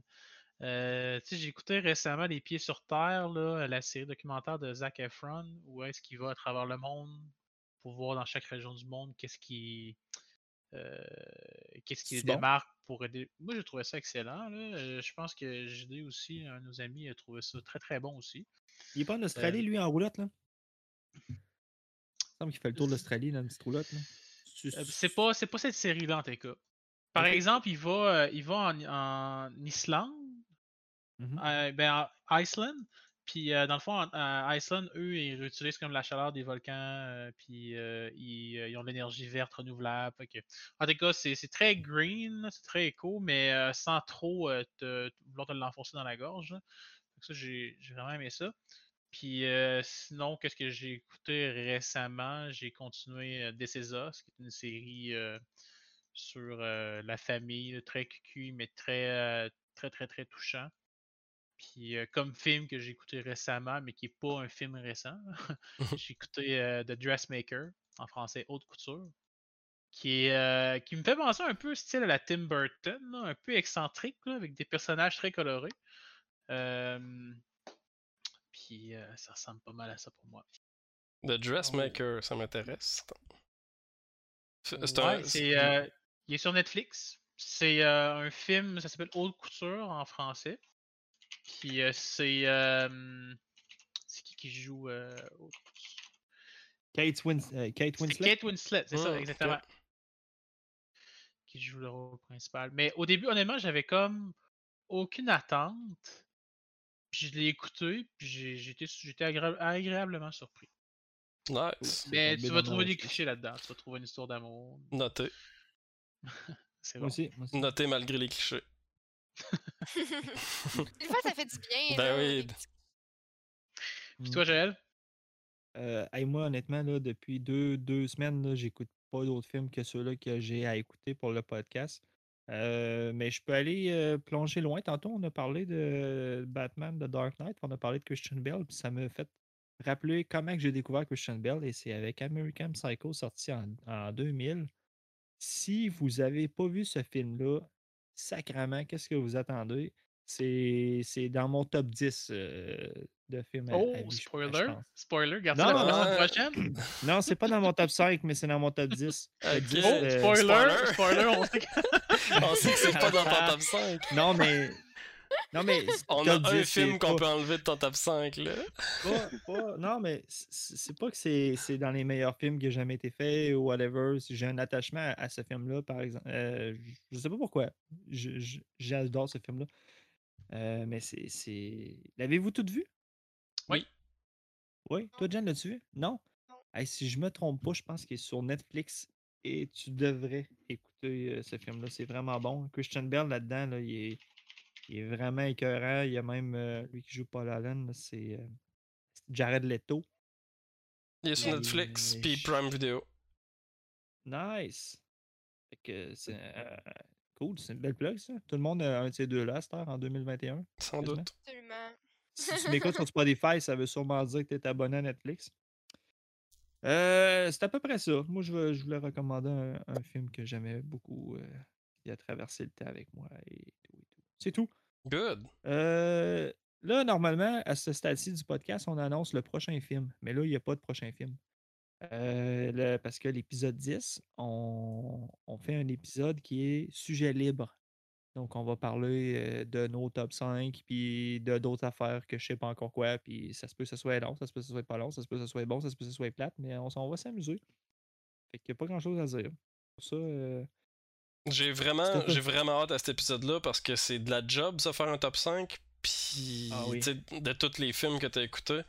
Puis, il y a, y a toujours de bonnes raisons derrière. Ok, j'ai mis ce film-là premier, j'ai mis celui-là en deuxième. Puis, moi, d'après moi, ça. la discussion euh, va, va être longue. Puis, moi, j'ai l'impression que le- cet épisode-là, ça va être au complet sur nos top 5 parce qu'il y en a long à dire. Là. mhm. Ben oui, ben oui, ben moi, j'étais un peu en train de dé- débaucher ça, pareil, là, à y penser. Mais moi, je sais, mon top 3, genre, assuré, c'est la quatrième et cinquième position. Mais tu sais, même encore là, je pense qu'on va tous se dire, eh, c'est ce film-là, Ouais. Ben, Parce que Mm. même moi, il y a matière à me juger énormément, mais bon. ben oui, ben Ah oui. non, il n'y a pas de jugement. On va juger tout le monde. mais non, mais Capot en partant, si t'as pas par hasard dans ton top 5, il te juge. C'est ça, là, moi, en startant. Comme si. Hey, ok. mais je- non, mais avant de l'oublier, je voulais juste plugger qu'on a une page Facebook.